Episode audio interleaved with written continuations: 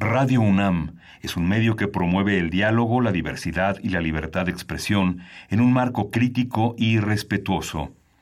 Los comentarios expresados a lo largo de su programación reflejan la opinión de quien los emite, mas no de la radiodifusora. Radio UNAM presenta Primer Movimiento. El mundo desde la universidad.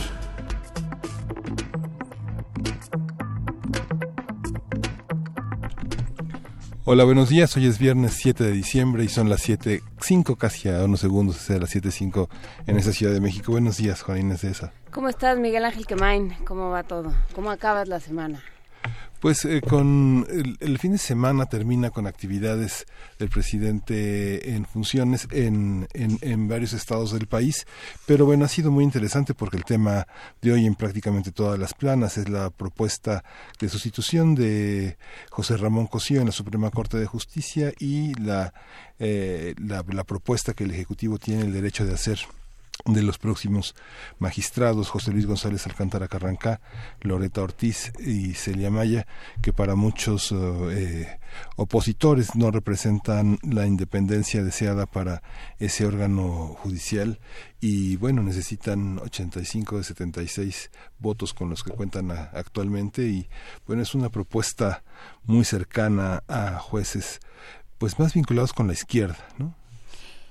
Eh, con la izquierda y con cierta izquierda. Sí, con cierta izquierda. Porque, porque bueno, la, la, la discusión que tendremos esta, este sexenio, me parece a mí, es la importancia de los, de dividir el poder de, en, en, distintos, de, de justamente darle a cada uno de los poderes su independencia y su y su propia dimensión y su capacidad de decidir por sí mismo.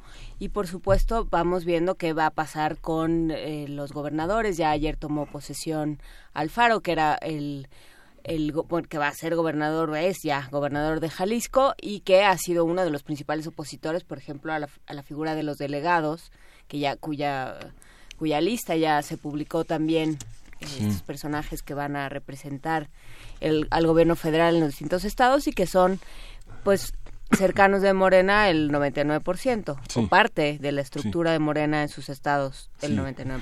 Y más militantes que profesionales de la política, más este personas más en, en, la, en la consecución de votos, en la en el convencer a una sociedad del camino que ha propuesto Morena, más que eh, profesionales de las distintas eh, este, especialidades del aparato administrativo, más que presupuestadores o planeadores, son fundamentalmente políticos.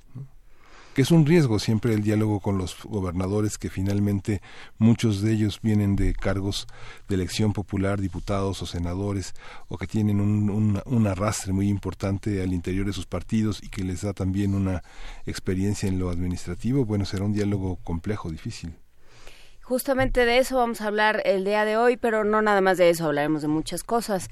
En nuestro, bueno, desde luego damos la bienvenida, como dice aquí, damos la bienvenida a nuestros radioescuchas que nos sintonizan a través de las frecuencias de Radio Universidad de Chihuahua, el 105.3, el 106.9 y el 105.7.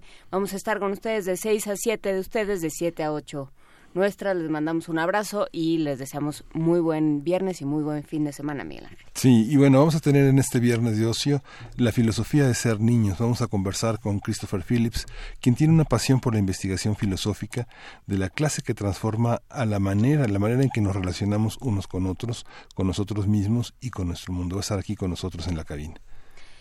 Vamos a tener nuestro radioteatro sorpresa. Si sale la mitad de bien de lo que salió ayer el ensayo, ustedes queden. Y en el arte nacional tenemos los gobernadores, justamente frente a la cuarta transformación. Tenemos el comentario de Andrew Paxman, profesor de la División de Historia del CIDE. Ustedes recordarán que conversamos con él a partir de un libro que realizó sobre un examen sobre los gobernadores en México. En nuestra nota del día, ¿cómo se va Enrique Peña Nieto? A pesar de sus cifras, yo creo que se va muy tranquilo y contento. Sí. Por desgracia. Cumplió con el 97% de sus propuestas de campaña. Ah, bueno, ya. Ah, no, entonces sí, qué bueno que se vaya contento. Bueno, lo vamos a platicar con Daniel Kerner, él es director para América Latina de Eurasia Group, analista político encargado de temas de México y eh, autor de este libro eh, Aplauso Perdido, justamente sobre los grandes momentos eh, y los grandes, las grandes pifias del, del, gobierno de Peña Nieto y cómo se fue, cómo se fue singularizando su sexenio por una serie de momentos atroces en la vida del país. Y bueno, hay una venta especial de Navidad en la editorial Turner, una editorial de ediciones bellísimas, finas, de un alto contenido eh, social, humanístico, artístico. Vamos a conversar con Paola Morán, ella dirige Turner México.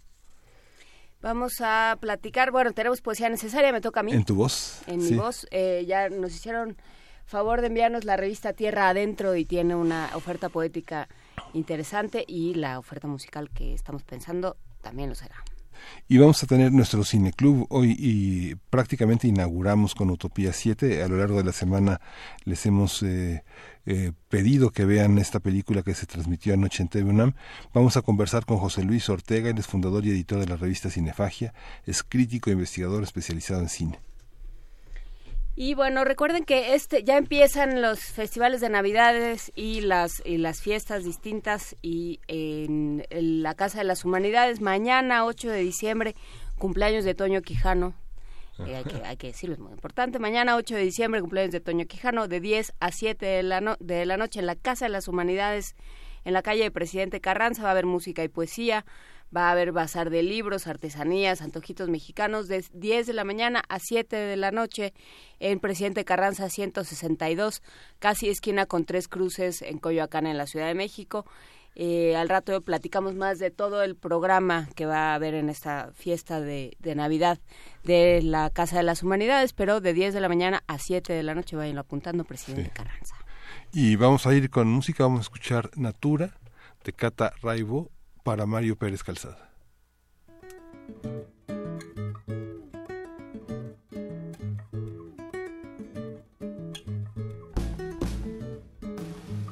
Llegamos hasta el fondo de esta gran botella hoy. Hay que festejar que el mundo está colmado de mil cosas bellas hoy.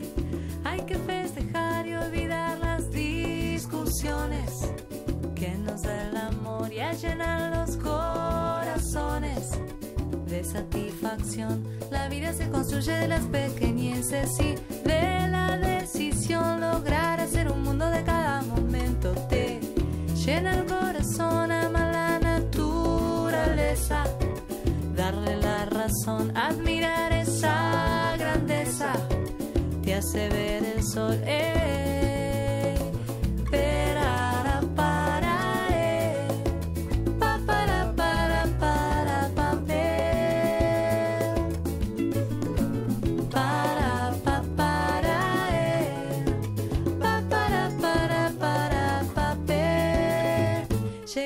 Hasta el fondo de gran botella. Hoy hay que festejar que el mundo está colmado de mil cosas bellas. Hoy hay que festejar y confiar en el destino y en lo que vendrá y mirar hacia adelante. Nunca para atrás. Tenemos libertad de hacer lo que nos gusta y de volver a empezar, de dejar ir a todo lo que nos asusta, de crecer y crear para reírnos de nosotros y de nadie más y brindar por cada instante de felicidad.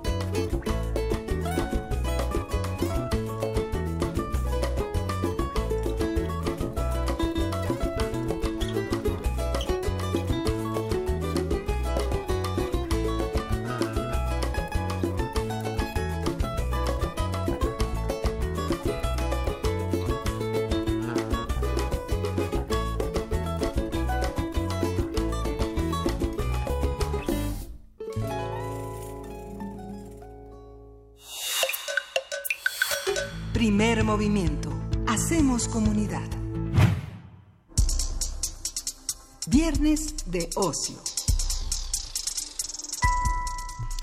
Desde los años 70 se han desarrollado en el mundo diversos programas o propuestas, metodologías y enfoques que tienen que ver con la filosofía para niños. Todos ellos implican poner el protagonismo y las posibilidades en manos de niños y jóvenes en busca de un filosofar auténtico y propio de la edad. Parten de la filosofía como un derecho y una necesidad de toda persona, con especial relevancia en las distintas etapas de formación que componen la infancia y adolescencia, cuando se desarrollan habilidades de pensamiento, habilidades sociales y valores. Christopher Phillips, autor de La filosofía de ser niños, señala que la niñez no es solo un momento de desarrollo ni la adultez un estado de plenitud, sino que hay cualidades propias de la niñez que de no aprovecharse terminaremos eh, nos, nos llevarán a ser seres desanimados y frágiles. En su libro propone una aproximación interesante a la radical frontera entre adultez y niñez, al tiempo que vincula filosofía, ciencias sociales, investigación neurocientífica y anécdotas personales. A partir del volumen La filosofía de ser niños, vamos a hablar justamente con Christopher Phillips acerca del quehacer filosófico, la forma en que puede abordarse la infancia y cómo puede darse un diálogo socrático con, eh, entre entre los distintos personajes de una comunidad tengan la edad que tengan. Eh, Christopher Phillips tiene una pasión por la investigación filosófica de la clase que transforma la manera en que nos relacionamos unos con otros, con nosotros mismos y con nuestro mundo. Para eso sirve la filosofía, Christopher. Buenos días. Pues de mi perspectiva, perspectiva sí. Este, después de viajar a muchas partes del mundo por 22 años, descubrí de que cada persona tiene su sabiduría y lo lamento que no tienen la oportunidad, el, el espacio de tranquilidad para descubrir esto y, más, y compartir esto. Pero con nuestras indagaciones filosóficas, de repente todos nosotros podemos aprender el uno del otro. Y para mí es muy importante tomar el tiempo, especialmente con jóvenes, darles la oportunidad de descubrir su sabiduría. Es un proceso, no es un show que hacemos nada más de una vez y ya, pero es algo que hacemos continuamente. Y es mi experiencia, por ejemplo, en México, después de tener diálogos en, en Chiapas con niños indígenas, que yo aprendí más de ellos que ellos pueden aprender de mí. Y trato de compartir en mi libro ese tipo de sabiduría que en cada etapa de la vida, hasta nuestro último respiro, podemos seguir aprendiendo, creciendo de ser humano. Las preguntas, comentábamos fuera del aire con Juan, es que es un libro, es un libro de preguntas. Es, la, dificultad de hoy es que eh, se aspira a un mundo de recetas, no de preguntas. Así es. Y es una forma de aprender que este, como trato de encender la llama socrática en, en cada persona. Y es un, un mundo, con tantos quehaceres que estamos malabareando todos, que a veces no tomamos este tiempo, que es tan valioso y tan precioso. Y si, especialmente si de vez en cuando indagamos con niños, como seres humanos iguales es que abre nuevas perspectivas. A veces podemos ser como adultos muy como cerrados, y, pero los, los jóvenes nos ayuda a abrirnos a nuevos horizontes.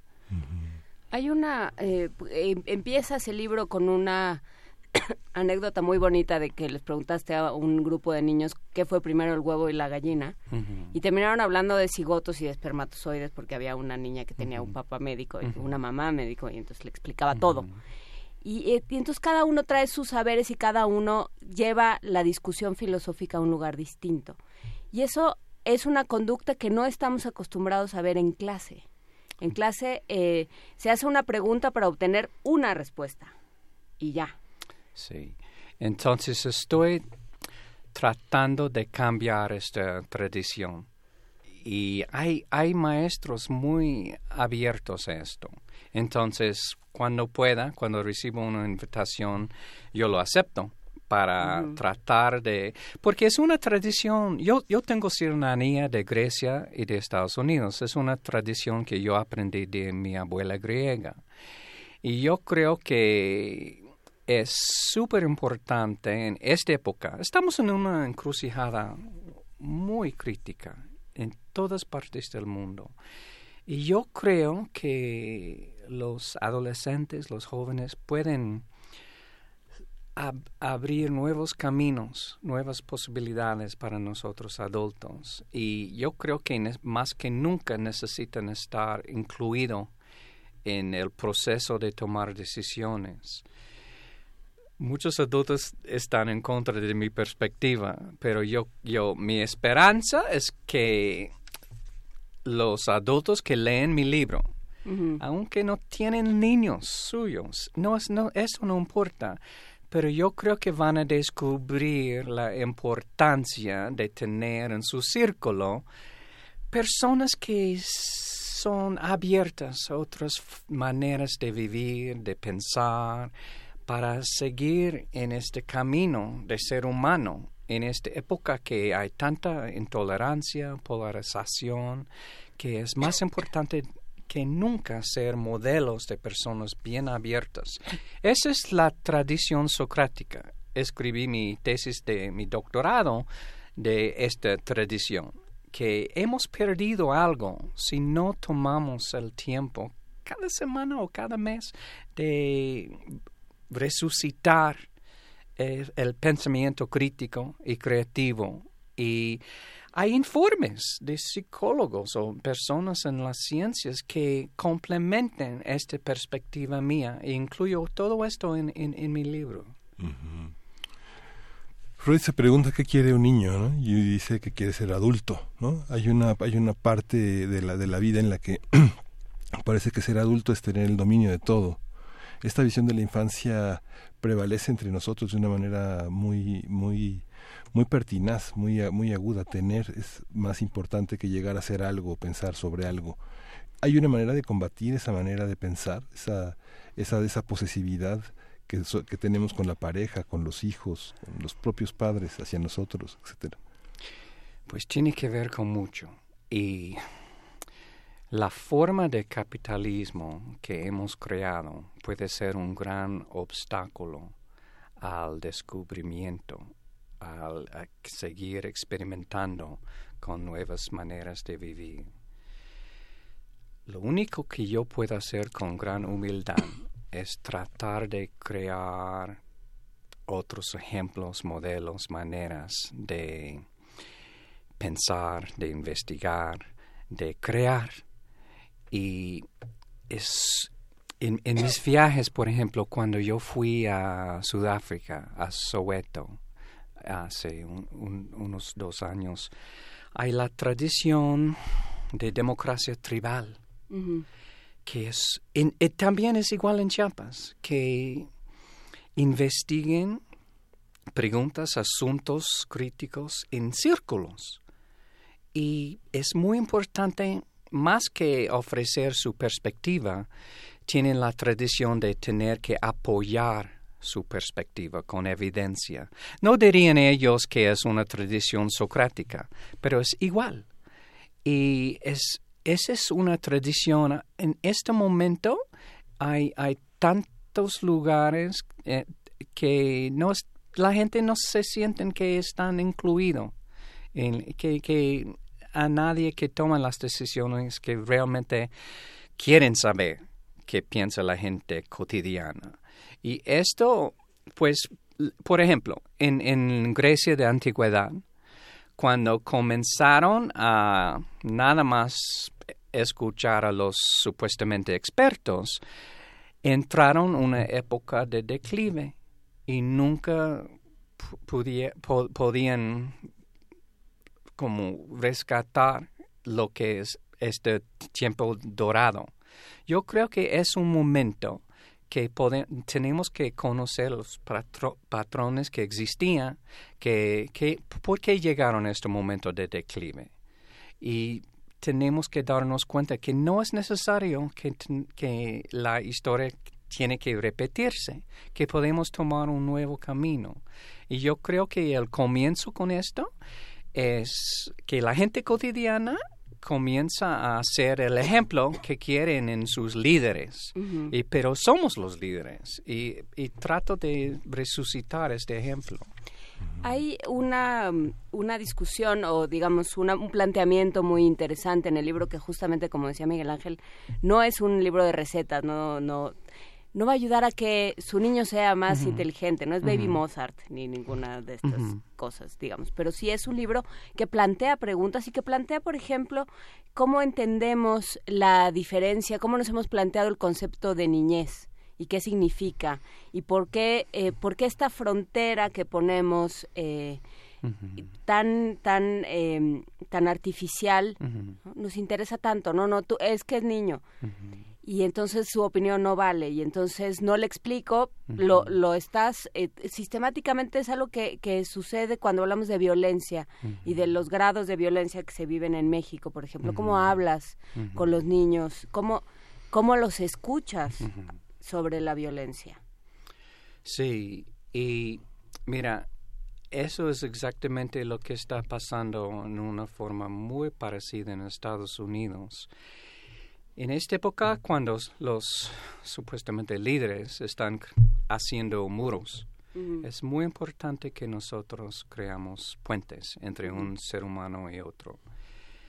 Y, y para mí, por ejemplo, es, estoy tratando de resucitar el pensamiento de filósofos bien conocidos, pero en, en mi libro, por ejemplo, introduzco el pensamiento filosófico como tiene que ver con niños de Heidegger, de Hannah Arendt, de personas como John Dewey, que son filósofos muy diversos, pero no está bien conocido sus perspectivas de filosofía o filosofando con niños. Y ellos tienen perspectivas riquísimas que eh, dicen, comparten ellos que han abierto sus mentes, sus indagaciones filosóficas con niños. Y eso fue la influencia mía en tratar de resucitar esta, esta tradición. Mi recomendación, si tengo una respuesta, es que con frecuencia debemos ponernos en situaciones, en espacios que podemos tener charlas filosóficas que realmente sienten el bienvenido gente de diversas edades, diversas, diversas experiencias, ah, para que podamos tratar de abrirnos a formas de vivir, de pensar que típicamente no tendríamos la oportunidad, porque típicamente los adultos les gusta estar con personas que ya piensan como ellos mismos, ¿no? Y eso es una tradición horrible yo digo, que, que, tenemos que cambiar. Y está Sócrates, está Aristóteles, está Spinoza, está este Rousseau, está Montaigne, está Descartes, está Newton, muchos que conocemos en el programa de estudios de la secundaria, ¿no? de la, de del bachillerato, que vale la pena no tenerles miedo. Pero la concepción de ellos es una concepción, la concepción de la niñez, de la infancia, de la adolescencia, es una concepción histórica, se opone a una concepción más personalista, más psíquica de concebir la niñez o la adolescencia? Sí, pues los conceptos cambian, ¿verdad? Sobre los siglos. O sea, el concepto de niñez en unas épocas es que la verdad es que no sé si somos tan progresistas ahorita que como, como vemos a, los niños y la niñez. Yo creo que hace unas épocas, ah, por ejemplo, Montaigne, él, él, aprendió tantísimo, escribió en sus ensayos de, de, la sabiduría riquísima de los niños. Ahorita en esta época de capitalismo es, es como estamos entrenando a ellos, a los niños, de prepararse para la universidad, para sus profesiones, al tener tres años o cuatro años. ¿Qué escándalo es esto? En lugar de tener el espacio y la tranquilidad para pensar de las conexiones con todo el mundo. Y la cosa es que los niños piensan a, a pesar de perspectivas como de William James al contrario de su perspectiva que todo es como se dice, un burrón, que no, ve- no ven Borroso. bien. Sí, los niños realmente ven el mundo sin categorías. O sea, ven el total y muy claro en, mi, en, en mis experiencias. Y si tratamos como adultos, si estamos en el, en el círculo con niños, vamos a comenzar a, a romper este, este, ten- este como hábito de ver el mundo con categorías muy fijas. Y vamos a tratar como resucitar esta tradición de ver el mundo entero y muy claro. No es decir que es el uno o el otro, pero necesitamos los dos, yo, yo creo. La importancia de hablar, la importancia de dialogar y del lenguaje. Eh, mientras los niños se van apropiando de las palabras conforme nosotros les vamos enseñando o les vamos modelando cómo se usan las palabras. Eh, pienso eh, eh, en, un, en unos grupos de edades más complicados, eh, todavía se ve que no han despertado los maestros universitarios que nos escuchan, porque es un problema que surge de manera recurrente, pensando en, eh, somos una radio universitaria, pensando que llegamos a maestros que tendrán alumnos de 18, 19 años y que generalmente, o, o en algunos casos se quejan de que no escuchan, de que no participan, de que son eh, apáticos. ¿Cómo, cómo, cómo despertar un diálogo, cómo comenzar un diálogo en, en el aula? Pues primero tengo que enfatizar, me encanta el mundo académico. O sea, tengo tres maestrías y un doctorado. Pero hay muchos jóvenes que llegan a la universidad con miedo de preguntar. O si el profe hace, lanza una pregunta, tienen miedo de contestar. Ah, ¿qué respuesta quiere él? ¿Qué, está buscando? En lugar de tener una respuesta sin, sin tener que preocuparse de esto.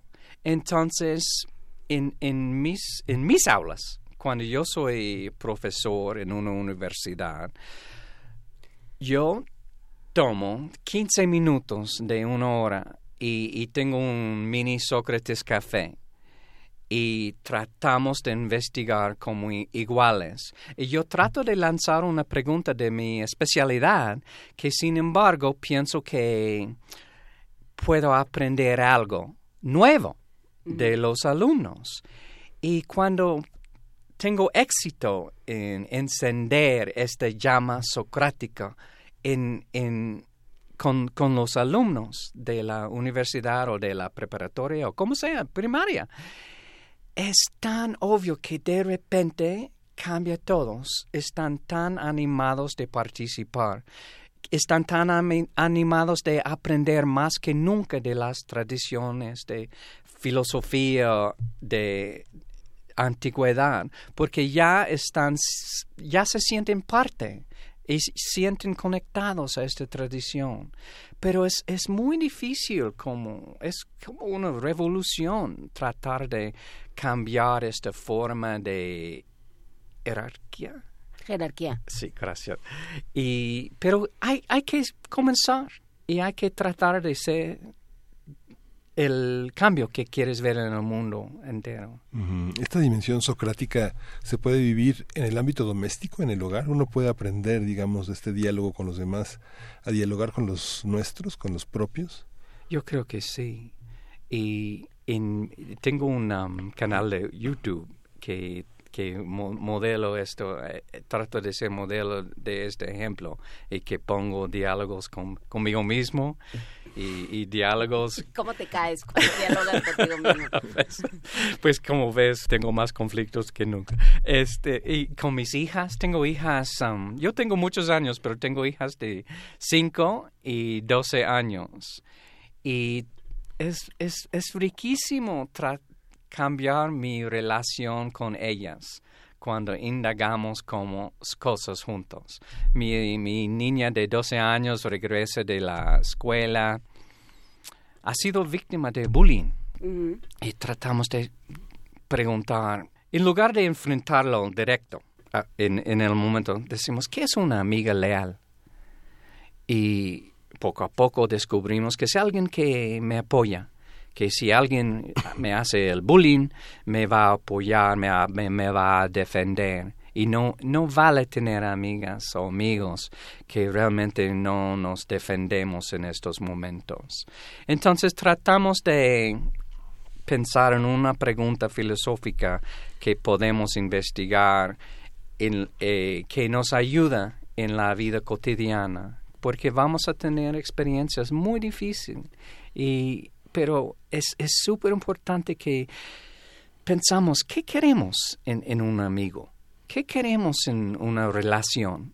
Y a veces llegamos a unas respuestas que no son muy cómodas. Y, pero si, si pensamos que, pues, hay que hacer cambios, cambios fuertes a veces. Y es como yo dejé una vida más normal para comenzar esta jornada filosófica en 1996, al descubrir que qué tengo que hacer para saltarme de la cama cada día. Tuve una amiga que se suicidó y para mí rompió muchas barreras en, en mi forma de vivir y cambié todo en mi vida para comenzar una nueva jornada con Sócrates Café y ahora mi, mi quinto libro de filosofía de ser niños. Y este libro fue algo muy inesperado. Es cuando descubrí que las personas, los niños indígenas de Chiapas, tienen sus tradiciones, sus creencias, sus perspectivas riquísimas y finalmente tuvieron la oportunidad de compartir con personas en la plaza. Es la, el espacio ideal para tener diálogos. ¿Y cómo, cómo llevar esto a diferentes escalas? Porque pensaba ahorita que hablabas del bullying, de todas estas familias donde de pronto, ya cuando el problema está muy, a- se enteran del problema cuando está muy avanzado. Porque, porque no, tal vez no hay los espacios, el, el- la, la vida del mexicano promedio, por eso, por eso de pronto cuando la jefa de gobierno dice que va a trabajar a todas horas, sábados y domingos, eso es lo que me preocupa, pensar que, que estamos en una vida donde todo es el, el- todo es el trabajo y no dejamos tiempo para el ocio, que no es eh, que no es perder el tiempo, es, es contemplar y conversar. Sí. Si no tomamos el tiempo, si no tenemos el tiempo. Es que no lo tenemos. Mira, pero la verdad es que es tan caro para vivir, para existir, pagar la renta, pagar todos los gastos. Hay tanta gente que trabaja, do- que tiene dos o tres trabajos, nada más para sobrevivir. y, y es súper importante encontrar unos 15 o 30 minutos para pensar en una forma filosófica. Y trato, en mi vida tengo tantos quehaceres para malabarear cada día. Pero si yo creo que las respuestas en eso, si vamos a tomar nuevos caminos, están en los niños. Porque ten- ellos quieren pensar en las preguntas eternas si tomamos el tiempo de escucharlos, es- siempre están preguntando de algo, de por qué. No es porque el cielo es azul, es porque hay un cielo. No es porque hay esta palabra, ¿por qué? Es, es lo que escribí en mis dos libros para niños, El Club de los Filósofos y El Día de Por qué. Eh, hay, hay versiones digitales en español, en, en como Kindle. Que son nada más las preguntas de los niños. Y si te tomo el tiempo de escucharlos con todo mi ser, como, es, es increíble en 10 minutos cortos que puede cambiar mi perspectiva completamente en la vida. Pero es súper importante los adultos que pasan la vida como pájaros, que van de lugar a lugar a lugar sin pensar, ¿qué estoy haciendo? ¿Qué, qué ejemplo soy para, para la generación que entra y va a tomar las decisiones críticas muy pronto? Es, es una gran lástima que, que tantos adultos piensan que la vida es trabajar. Hay, hay una diferencia entre, entre las personas que no tienen opción y la gente que tiene realmente la opción, pero es como están evitando la vida filosófica. No quieren pensar, no Pero ¿qué hacemos con eh, cómo pensar a quienes no tienen opción? ¿Cómo, cómo llevarlo tal vez a la escuela? eh, Sí. Darlo en otros ámbitos. Pues en mi experiencia es a este lugar que se llama Biblioteca Pública, que todos sienten el bienvenido, que pueden venir por 20 o 30 minutos o, o, una hora y, y todos reflexionan juntos que si tenemos este café Sócrates o como sea, y por una hora mensualmente, cambia la vida. O sea, no es decir que vamos a cambiar nuestra relación, que vamos a quitar el trabajo, pero tenemos lentes más profundas por la experiencia de tomar el tiempo de filosofar. Y cada persona tiene esta media hora o una hora. Yo trato de crear los espacios. Ya que vivo con mi familia aquí en México, estoy tratando de establecer grupos en, en todas partes. No, no que yo, yo puedo dar como, por ejemplo, talleres como facilitar un diálogo socrático para poder... po- Y tenemos, ya tenemos como 300 grupos en muchas partes del mundo que hay personas que son voluntarios que toman la responsabilidad de establecer grupos y hay, hay grupos que han existido por un mes y hay unos que ya tienen más de 20 años de existencia. Es un proyecto como el de salas de lectura, un poco. El que se salas de lectura funciona de manera voluntaria, cada quien se hace de un acervo. Está adscrito estaba a la Secretaría de Cultura, ya ahorita no lo sabemos. Sales de diálogo. Mi experiencia es que en lugar de leer muchos libros de filosofía antes, después del diálogo están inspirados a leer los libros filosóficos que tienen que ver con las preguntas que investigamos en este Sócrates Café. El, el, el tipo de espíritu que escribió y que menciono en mi libro de Nietzsche, que el, el espíritu del niño es el espíritu que más que nunca necesita este mundo ahorita. Es, es una forma de decir, sí, estamos pasando, cada persona tiene tragedias en la vida, tienen cosas que han experimentado, que guardan adentro. Y en un, en un diálogo filosófico finalmente tenemos el tiempo de compartir nuestra historia y hay personas que quieren escuchar con todo su ser. En lugar de debatir y argumentar, estamos explorando y estamos escuchando con todo es- nuestro ser. Y es una tradición que el, mundo ahorita necesita más que nunca. Y, lamento que los adultos, mira en Twitter, mi presidente de Estados Unidos y los insultos. Si niños hacen eso, los regañamos. Pero los adultos son los malos, malísimos ejemplos. Pero yo- los niños y los adolescentes, en mis experiencias, son los modelos, modelos que tenemos que tratar de emular en este momento. Muchísimas gracias, eh, Christopher. ¿Dónde, ¿Dónde encontramos el libro? Está publicado por Grijalvo, en Me Gusta Leer, y hay otros libros más en español que se pueden eh, conseguir. ¿Y ¿Hay un espacio tuyo en Internet? Sí, mi, mi website es Christopher Phillips, Phillips como la televisión con dos L's, punto com. Está escrito en inglés y español. Y también nuestro grupo no lucrativo es, se llama socratescafé.com y pu- pueden comunicarse conmigo directamente. Mi email está allá y espero respuestas. Quiero establecer muchos grupos ahí, aquí en México. Les agradezco mucho. Gracias a ti. Muchísimas gracias, Christopher. Y bueno, pues seguiremos los trabajos de, de, eh, Sócrates Café. Muchas gracias por estar con nosotros. Vamos a complacer a Karina Rosales con una canción de Queen, Don't Stop Me Now. Tonight I'm gonna have myself a real good time. I feel alive. And the world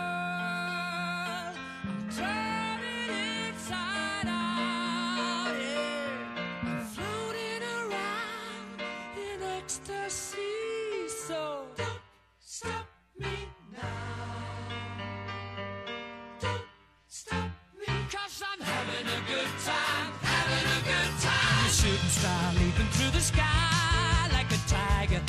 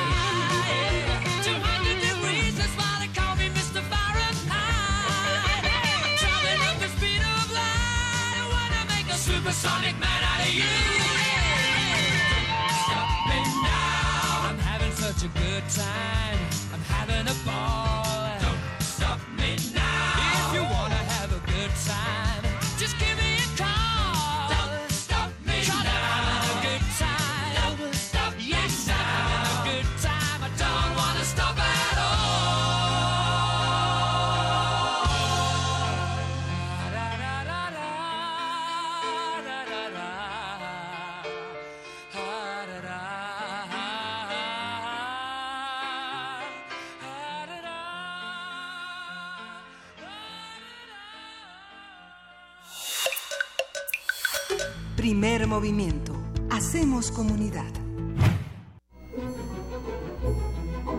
Para teatros, los radioteatros de primer movimiento.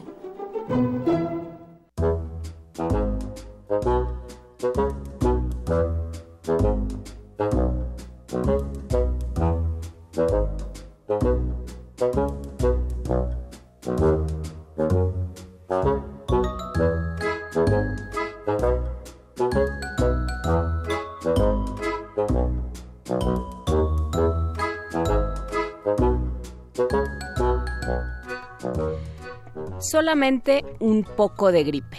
De Armel Moderé, ilustraciones de Didier Dufresne, libros del rincón.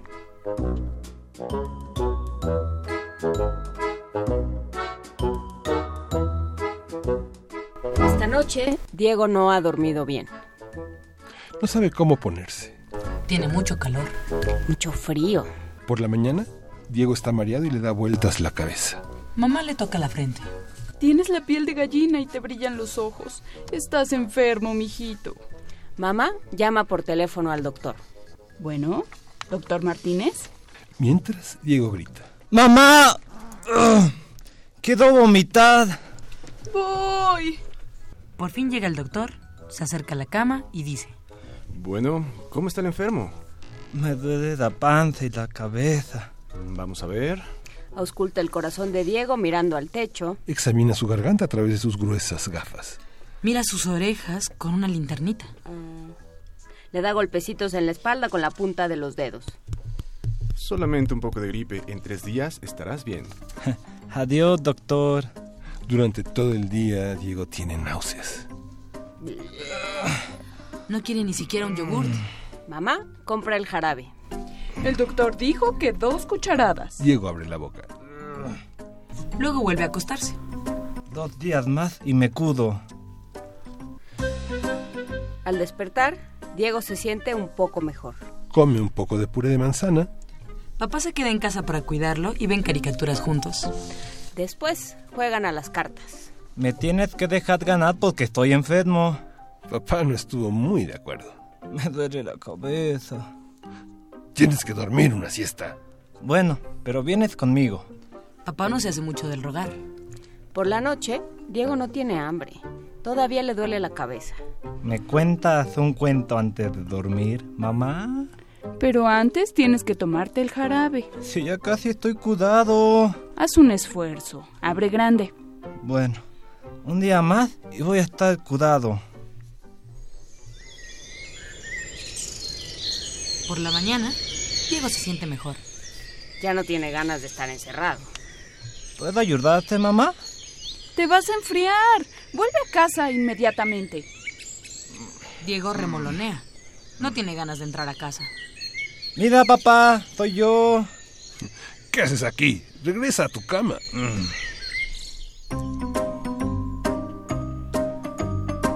Por la noche, Diego ya no tiene ganas de estar enfermo. Al terminar su sopa, dice, Ya casi se acaba el tercer día. Ya casi estoy cuidado. Bueno, pues a dormir, mijito. ¡Yupi! ¡Estoy cuidado! ¡No más gripa! Diego, el jarabe. Pero si estoy curado. El doctor dijo que tres días. Ándale, abre grande. Entonces, ¿mañana ya voy a estar curado? Completamente. Buenas noches.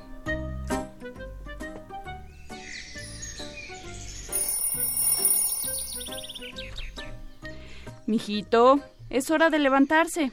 ¡Ya estoy curado! Entonces apúrate, no vayas a llegar tarde a la escuela. ¡Ay, la escuela! Diego no se acordaba. Ay, siento como que todavía estoy un poco enfermo.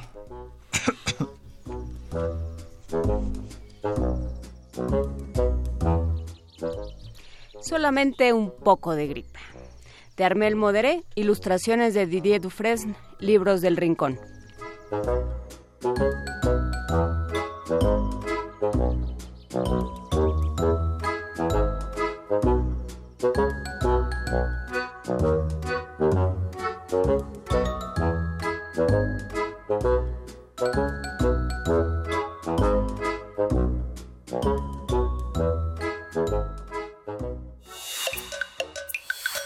Primer movimiento.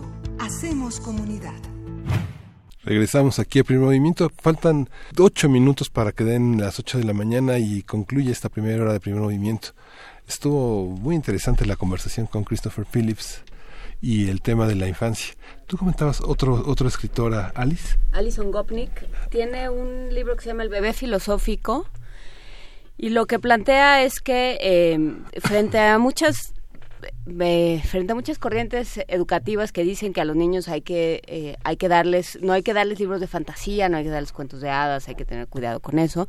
Lo que lo que plantea Alison Gopnik es en el momento en el que le permitimos a un niño a un ser humano imaginar cosas que no existen le estamos abriendo la puerta a la filosofía.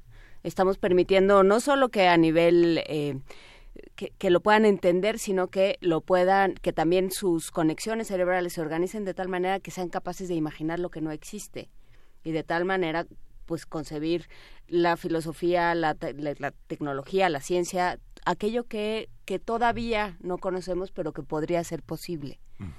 Entonces, bueno, pues está esa posibilidad, está esta opción que abre eh, Christopher Phillips de, de plantearnos conversaciones, de plantearnos diálogos, no necesariamente para llegar a una conclusión ni para estar todos de acuerdo, sino simplemente para ver, ahora sí que a ver qué sale. Sí. Muchos psicoanalistas piensan que entre los seis y los 11 años los niños se vuelven muy aburridos, muy difíciles de, de, indagar en su interioridad porque están muy normalizados por la escuela. ¿no? Decía Rousseau que fundamentalmente uno aprende en la escuela a sentarse, a quedarse quieto. ¿no? Uh -huh. Y esa edad este, que llaman la edad de la latencia es una de las edades más difíciles para, para los aspectos terapéuticos y es una edad en la que muchas de las parejas se divorcian en los primeros 10 años de vida que generan muchos conflictos y que el silencio de los niños y de las personas en formación son muy importantes, son capitales. Hay que hacerse preguntas, hay que conversar con ellos para saber qué piensan de nosotros y qué, y qué, y qué podemos aprender de lo que ellos están viendo de nosotros. ¿no?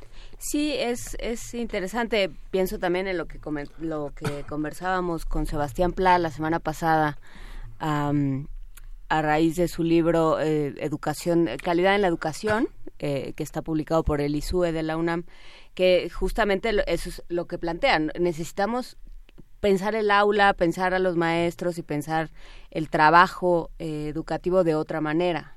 O sea, porque bueno, sí, en el aula se trabaja muchísimo, pero cómo se trabaja, de qué manera, cómo se construyen diferentes saberes, cómo se aprovecha lo que ya eh, tiene cada uno de los participantes en el aula para construir algo más, más importante o- y que vaya siendo, digamos, de, de aproximaciones sucesivas, como diría Piaget. Pero bueno, todo eso está ahí. Por lo pronto, eh, muchas gracias a todos los que nos escriben.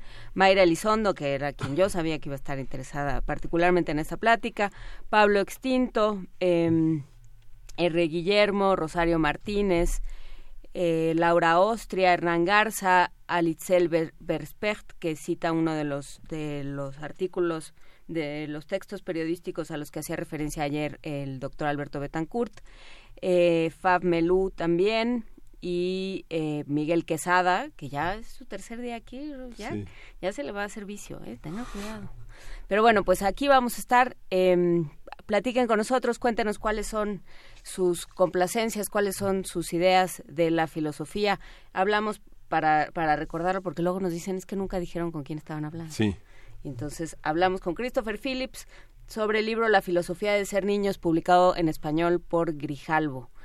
Y bueno, si usted quiere abrir su propio Sócrates Café en su espacio de reflexión o de trabajo, está ahí, está en las redes de Christopher Phillips y está la página de internet Sócrates Café.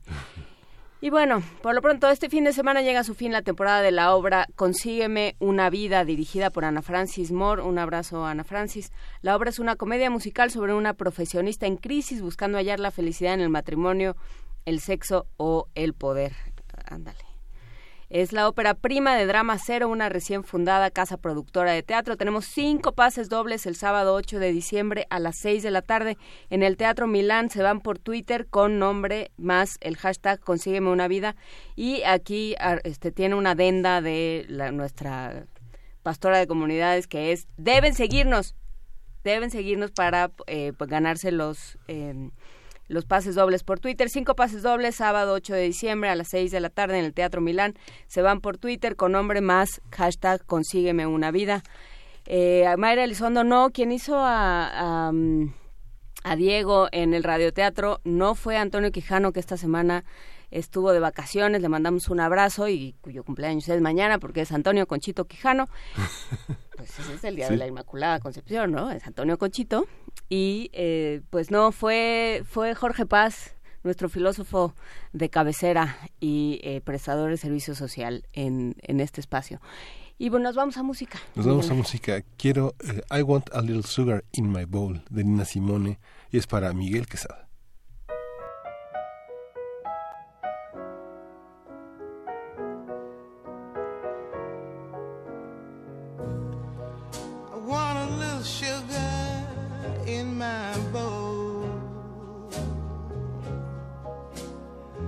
I want a little sweetness down in my soul. I could stand some loving, oh, so bad. I feel so funny, I feel so sad. I want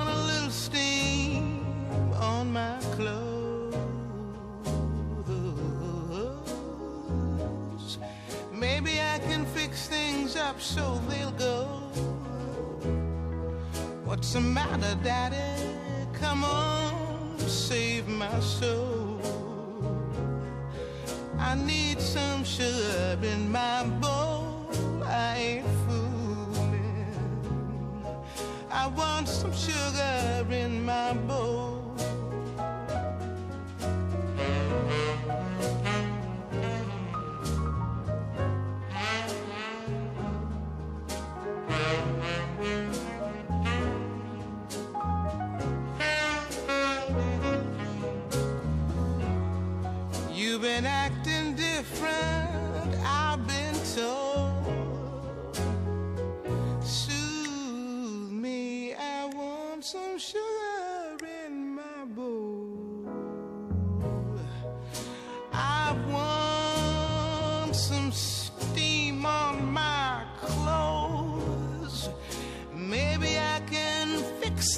Up, so they'll go. What's the matter, Daddy? Come on, save my soul. I want some sugar in my bowl.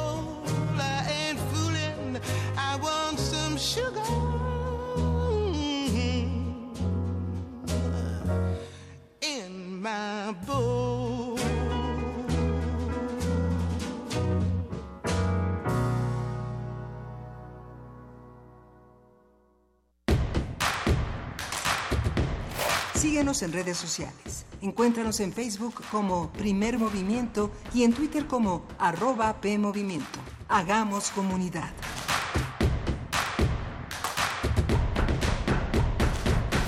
La poesía es la posibilidad de ser real del hombre, su posibilidad de crear. Próximamente, en tu bocina más cercana, la exhibición sonora de una de las plumas más oníricas de la literatura mexicana. Es decir, lo que legitima nuestra condición de hombres es lo poético, sea en palabra, sea en artes plásticas, sea en actitudes humanas. Juan José Arreola en tres actos. Miniserie sobre el amor universal a la palabra a 100 años del nacimiento del juglar. Lunes 10, martes 11 y miércoles 12 de diciembre a las 11 horas por el 96.1 de FM. Todavía no termina 2018. Todavía es tiempo de celebrar a Juan José Arreola.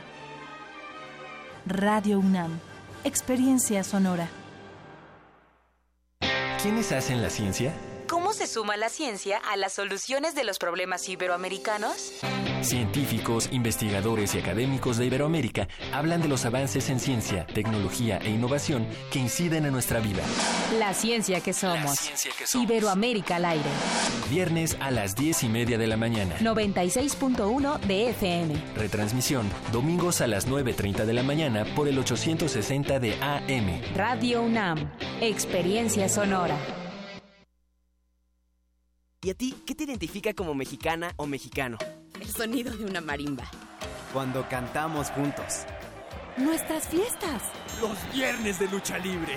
Como se escuche, como se vea y desde donde estés, sé parte del primer documental sobre México hecho por su gente. Muéstranos eso que te hace sentir orgulloso. Compártenos un video con el hashtag La Identidad de México. Vamos a demostrarle al mundo lo mejor de nosotros y eso que nos identifica. Tienes hasta el 7 de diciembre para participar. Consulta la convocatoria y el aviso de privacidad en INE.mx. INE. El Museo Nacional de Culturas Populares invita a la exposición Rojo, Historias en papel amate de Gabriel Sánchez Viveros, integrada por más de 30 piezas, la mayoría de gran formato con pintura acrílica o la técnica del pirograbado en amate. La exposición reúne los trabajos de los últimos tres años del artista. La exhibición actual se centra en la impresión del cuerpo humano en papel amate. Rojo, Historias en papel amate, está abierta en el Museo Nacional de Culturas Populares en Coyoacán. Hubo un tiempo en el que todas las artes interactuaron sobre los escenarios para crear el más sublime de los espectáculos. Radio UNAM te invita a expandir tu panorama musical en el curso Templo, en el Oído, una historia cultural a través de seis obras maestras de la ópera: L'Orfeo, Electra, Tristán e Isolda, La Damation de Faust, Tosca y Falstaff. Imparte Otto Cázares. Todos los sábados, del 2 de febrero al 9 de marzo, de las 10.30 a las 14 horas, en la sala Julián Carrillo de Radio UNAM. Adolfo Prieto 133, Colonia del Valle, cerca del Metrobús Amores. Informes e inscripciones al 56 23 32 73. Radio UNAM, Experiencia Sonora.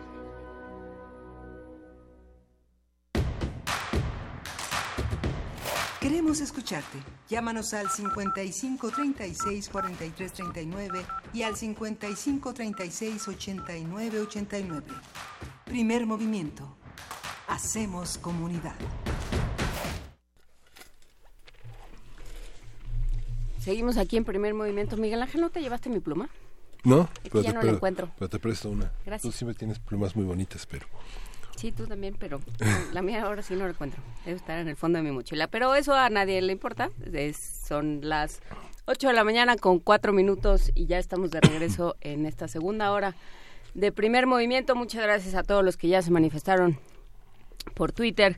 Muchas gracias a quienes nos enviaron sus complacencias y a quienes eh, ya se manifestaron también para los pases dobles para la obra Consígueme una vida de Ana Francis Moore en el Teatro Milán mañana a las 6 de la tarde. Así es que ya eh, ya ya tienen la dinámica de cómo se lo de cómo lo van a recoger y todas esas cosas. Por lo pronto nos vamos a nuestra nota nacional.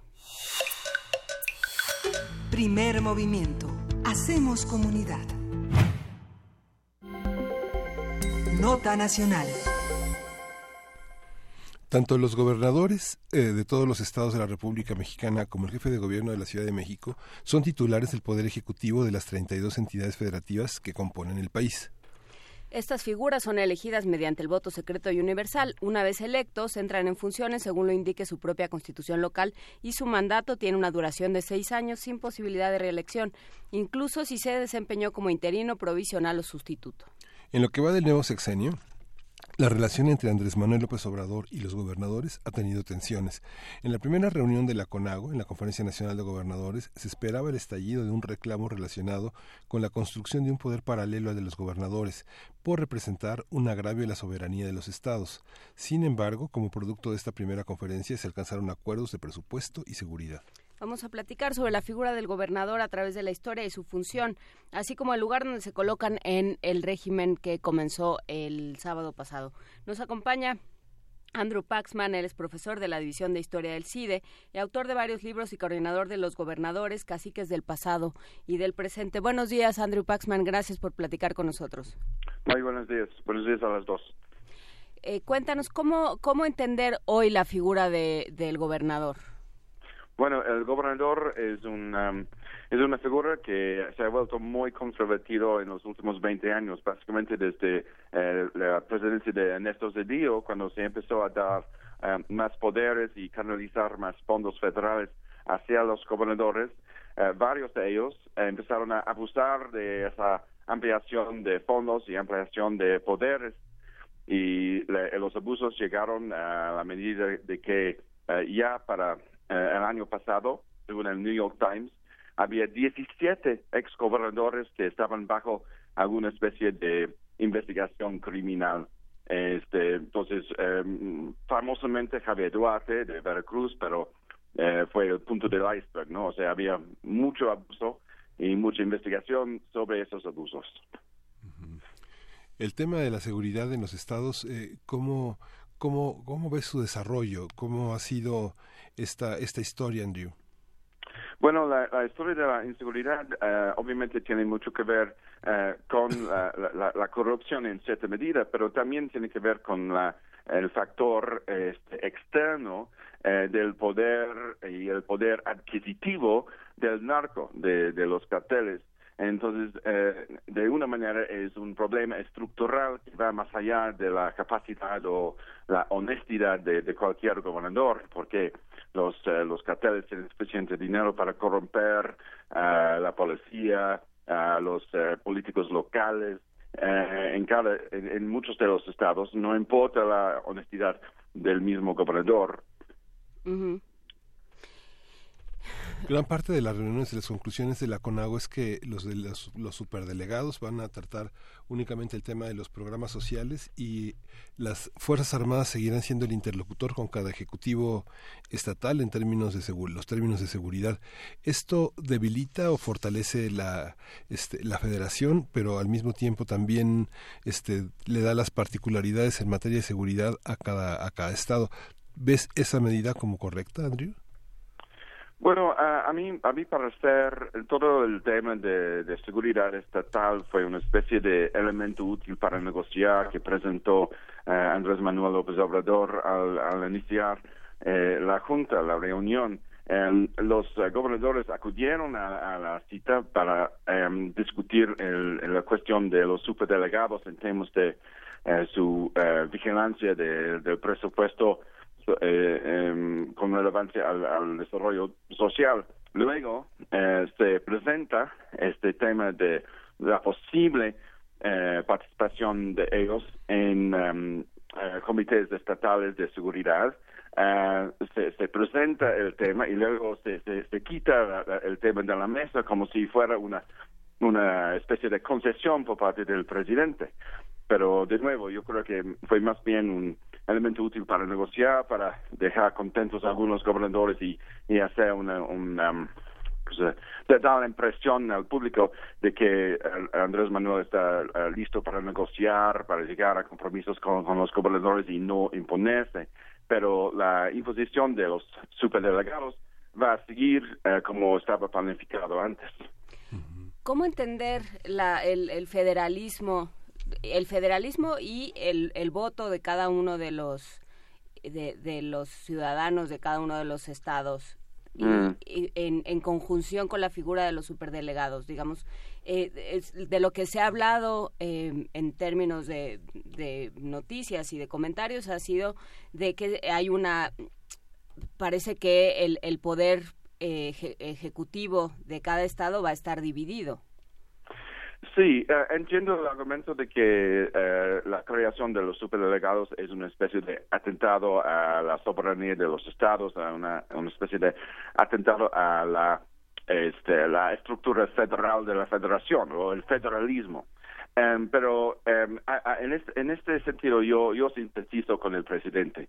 Él ve un sistema que está roto. El sistema federal de México está, está corrompido por décadas de, de abusos por parte de gobernadores eh, que, como mencioné antes, han, han abusado de, de, en términos financieros y en términos de, del uso de, de mano dura, en términos de nepotismo y, y otros este um, otros problemas, um, otros este um, malos conductas. Um, entonces, el presidente tiene que ser algo.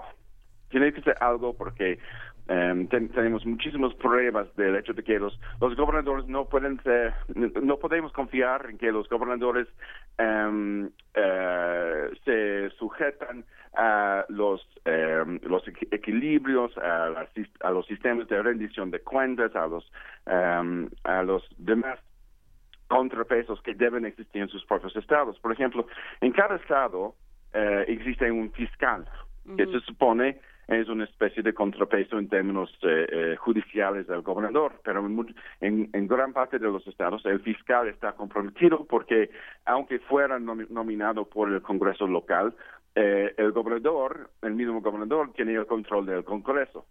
Eh, otro su- supuesto contrapeso es la prensa local, pero de nuevo, como la prensa local, por mayor parte, depende por su eh, supervivencia en la eh, el gasto eh, en, en términos de publicidad oficial por parte de los estados. Eh, el gobernador puede ejercer un, un gran control sobre la, sobre la prensa. Tom- entonces, como las, los sistemas de rendición de cuentas no están funcionando, eh, el, el- el figu- la figura del superdelegado, yo, yo lo veo necesario. La cuestión es cómo vamos a nombrar los superdelegados. ¿Quiénes son? ¿Son capaces? Um, ¿van, a, ¿Van a comportarse de manera neutral o van a hacer política? ¿Y cómo ves, eh, ya, ya salió publicada la lista de, Sí. de superdelegados, ¿cómo los ves tú? Pues problemático, porque en cinco casos, eh, más famosamente el caso del Estado de México, la figura del Delfina, eh, los, eh, los superdelegados son ex candidatos a la gobernatura que perdieron frente al que ahora es el gobernador. Entonces hay mucha sospecha, bien fundada, de que ellos, ellos o ellas van a utilizar su posición para hacer política eh, con miras a la próxima elección. Um, este es un problema. Otro problema es la capacidad o la formación política de algunos de los um, delegados. En, um, en Aguascalientes, donde vivo yo, el superdelegado es eh, Aldo eh, Ruiz, que- cuyo nombramiento fue cuestionado hasta por los miembros eh, locales de su propio partido. Había gente de Morena, eh, de larga trayectoria en Morena, eh, en Aguascalientes, que hicieron anuncios públicos cuestionando la, la sagacidad del nombramiento. Um, el señor Ruiz, a, a mi parecer, eh, llegó a ser nombrado por su amistad con los Monreal, los Monreal de, del estado vecino de Zacatecas, eh, que, siempre han tenido una influencia en, la política de, de Aguascalientes. Um, me cuentan que Aldo Ruiz puede ser um, una persona con cierta carisma, pero ni siquiera terminó la prepa.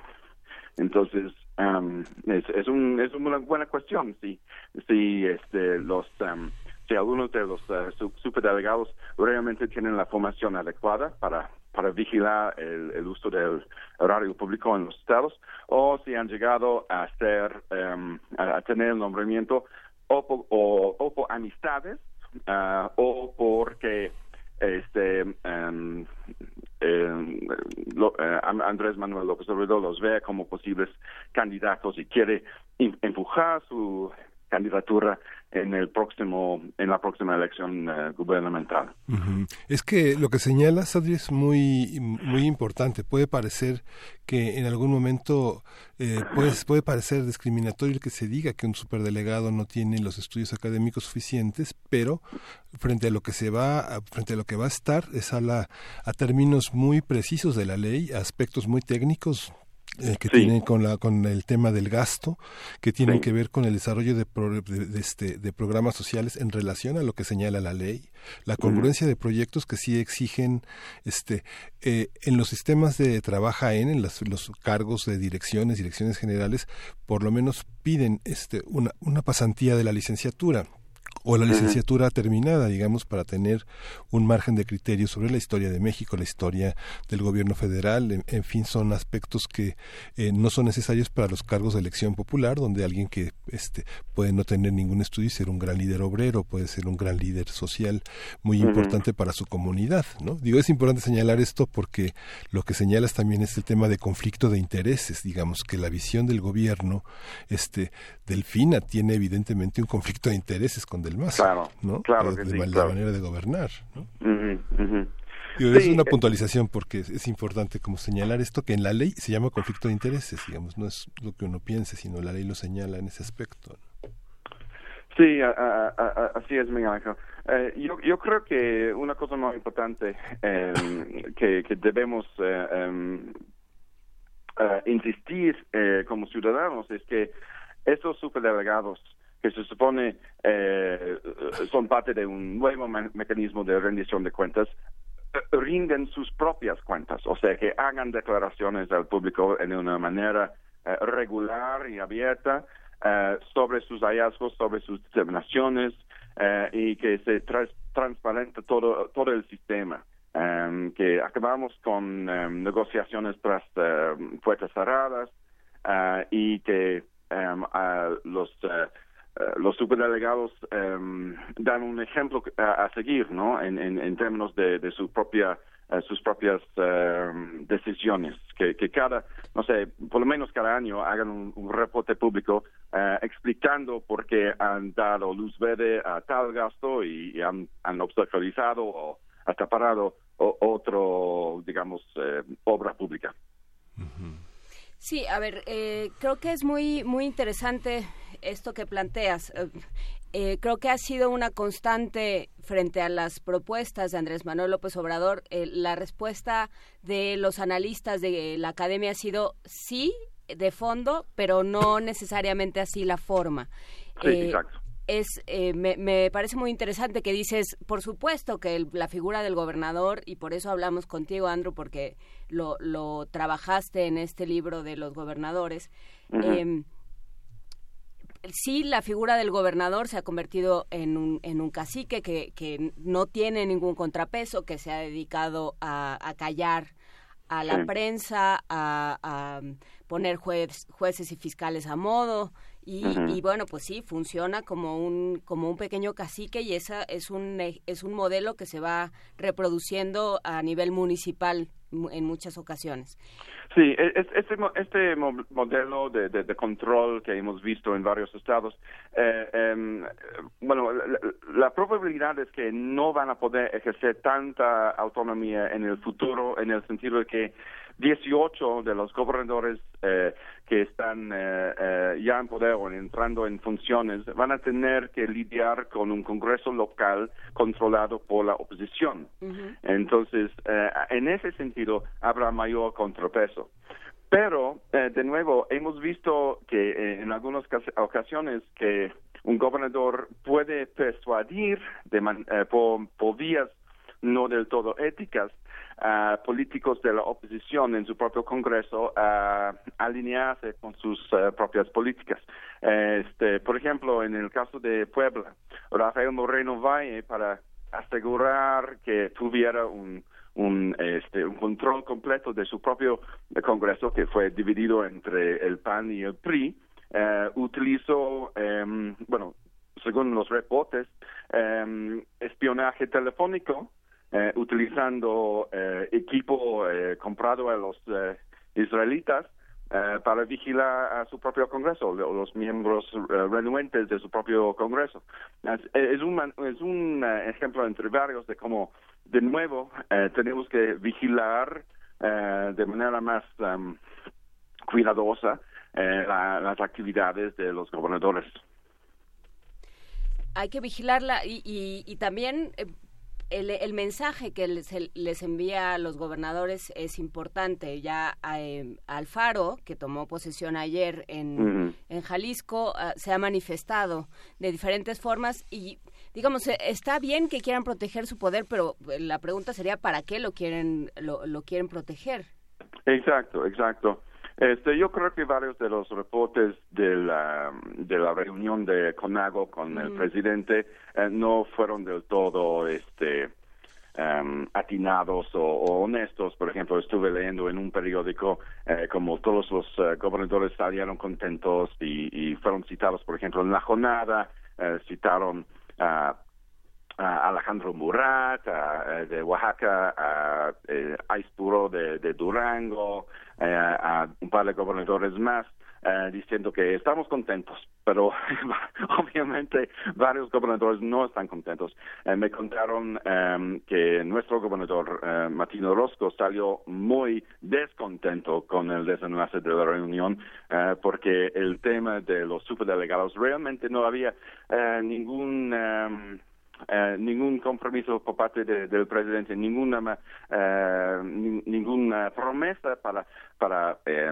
digamos eh, reducir o- o controlar de una manera la- el rango de acción de los superdelegados, solo en cuestiones de, de seguridad estatal que nunca realmente fue previsto desde, desde el inicio. Esto de nuevo fue fue una como una una desviación de la conversación. El tema de la educación fue otro de los aspectos fundamentales, por eso estuvo Esteban Moctezuma ahí. Ajá. ¿Cuál, Ajá. cuál- hay como eh, la, la- la tarea de la federación en la, en la parte de la educación, una de las cosas que decía Alfaro es que ellos iban a hacer en Jalisco un propio sistema educativo, al Sí. margen de la reforma educativa ya esté descartada o no. Ujú. Sí, bueno, la- la- el tema de la educación eh, cae en, en, en dos campos, ¿no? En, en, una manera es, es, es provincia de la Secretaría de, Educación Pública, pero y, y- y, eh, eh, ellos van a tratar eh, directamente con la- las autoridades edu- educativas de, de cada entidad. Pero en, eh, si, si un gobernador quiere, por ejemplo, construir una nueva escuela o un nuevo centro escolar o, o al- alguna obra pública que tiene que ver con la educación, eh, ese presupuesto tendría que, que ser aprobado por el subdelegado. Y aquí podemos ver un ejemplo de, una, una manera en que el, nuevo sistema es, eh, es, es un es, algo posi- eh, positivo potencialmente positivo, porque un gobernador, por ejemplo, en el pasado típicamente habrá dado la, la, el contrato pa- para con- construir la escuela a un primo, a un Ujú. aliado político, ¿no? Y, y sin que hubiera ninguna am, subastas en, eh, o alguna cotización eh, pública entre, en entre distintas eh, empresas.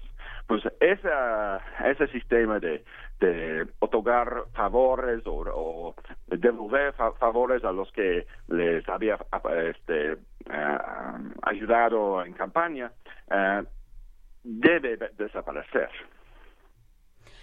A ver, eh, y, y creo que la, la pregunta aquí eh, pensando, por ejemplo, en este en este ejemplo de la escuela que es eh, es muy muy conocido, digamos, la escuela o el centro de salud o lo que sea, cualquier obra de infraestructura siempre es un pozo sin fondo y una y un hoyo negro donde no sabemos dónde se va el dinero.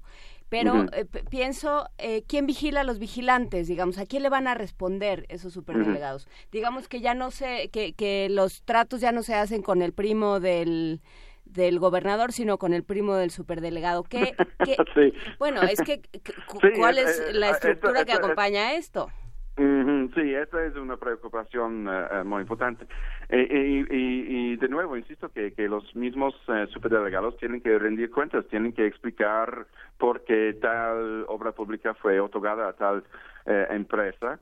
Am, y es responsabilidad de nosotros de, de- y de la prensa de, de vigilar. am, eh, yo, yo insisto en que los, los eh, superdelegados tienen que rendir cuentas de manera regular, pero también eh, la prensa eh, tiene un, um, un, rol de, de jugar en cuanto a hacer las, las preguntas eh, perspicaces, hacer las preguntas relevantes. Y, um, y puede ser que el hecho de que el gobernador en muchos estados eh, sigue controlando la, la prensa por medios de la, del gasto oficial en publicidad que sostiene la prensa, um, tiene su propio mecanismo de contrapeso en, en contra de los eh, o en cuanto a los, eh, los superdelegados, ¿no? Si un superdelegado empieza a, abusar de sus propios poderes, em, la, la, prensa local en, en, muchos casos se, se, se supone eh, los va a exponer como, como gente que no están comportándose de, man- de, la manera del todo eh, honesto.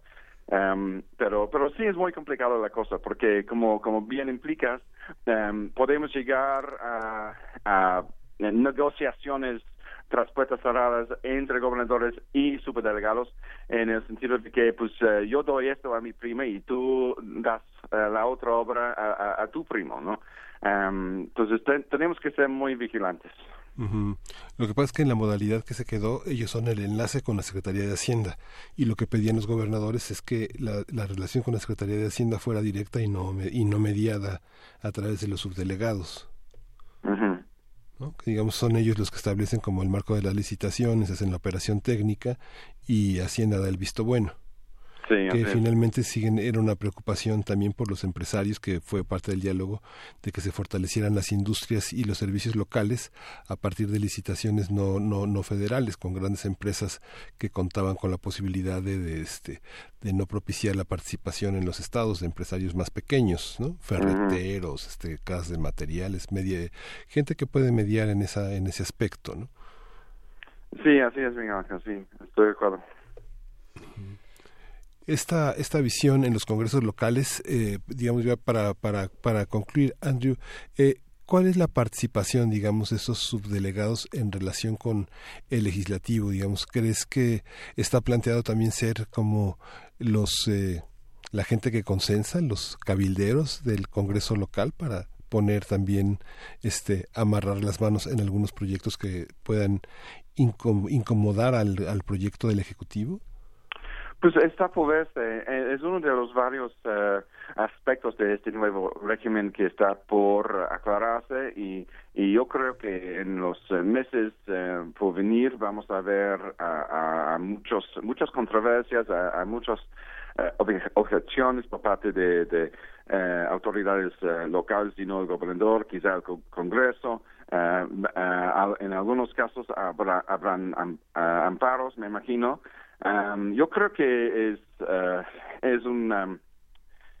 pues como el nacimiento de, cualquier nuevo, nuevo sistema, ¿no? Eh, vamos a ver mucha discusión, mucho debate, eh, mucho desacuerdo, um, a pesar de, las declaraciones positivas que hicieron varios gobernadores eh, anteayer, yo creo que em, va a ser un tema de, de, discusión, incluso en, en Radio UNAM y otros medios, eh, durante muchos meses, sino años por venir. Va, va a ser uno de los grandes temas de este sexenio, estoy seguro.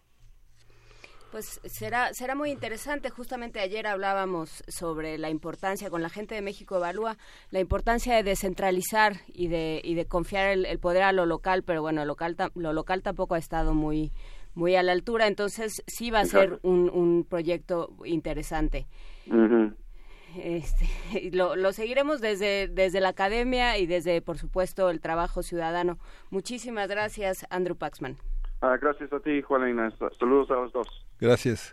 Vamos a ir con una complacencia para Ismael MMMQ, que es de Thomas Fersen Croque.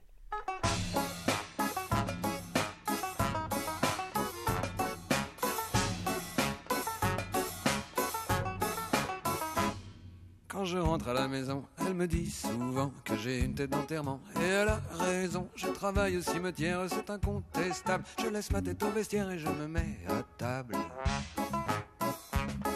Faut pas se laisser abattre, j'ai une faim de loup. Moi je mange comme quatre et je bois comme un trou. Puis je retourne au cimetière, travailler mon mieux, digérer mon pot de bière et mon croque-monsieur. Pendant l'oraison du prêtre, j'ai un petit creux. Moi, je pense à ma côtelette. À mon pot au feu, aux premières couronnes de fleurs. J'ai déjà la dent, c'est mon estomac qui pleure. À chaque enterrement.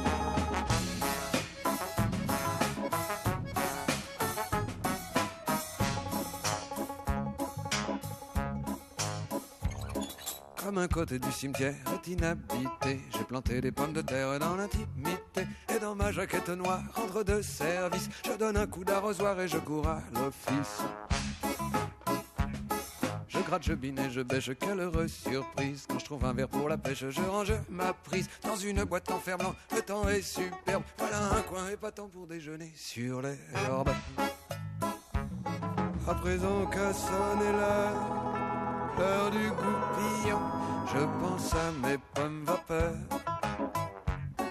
à mon courbouillon, et quand tombent les premières gouttes sur mon verre de forme, c'est mon ventre qui glouglou-gloute, mon ventre qui grogne.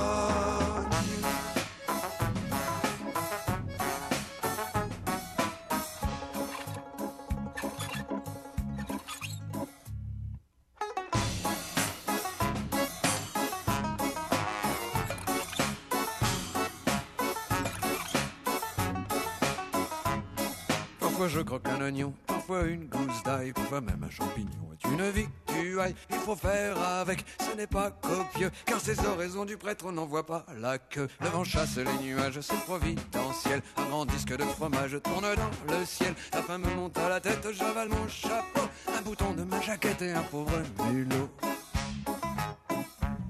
Je ne suis pas dans mon assiette, je vais rendre l'âme quand je pense à mes paupiettes. Mon croque, madame, ça fait trop longtemps que ça dure. Je m'allonge un peu sur le tapis de verdure et je ferme les yeux.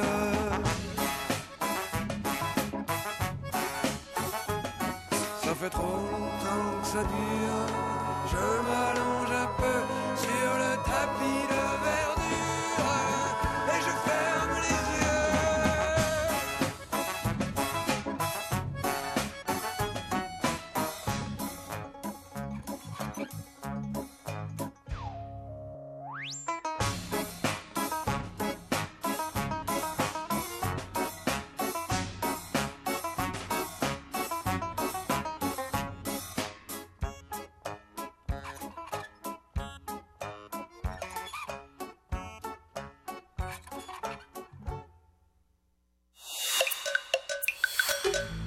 movimiento.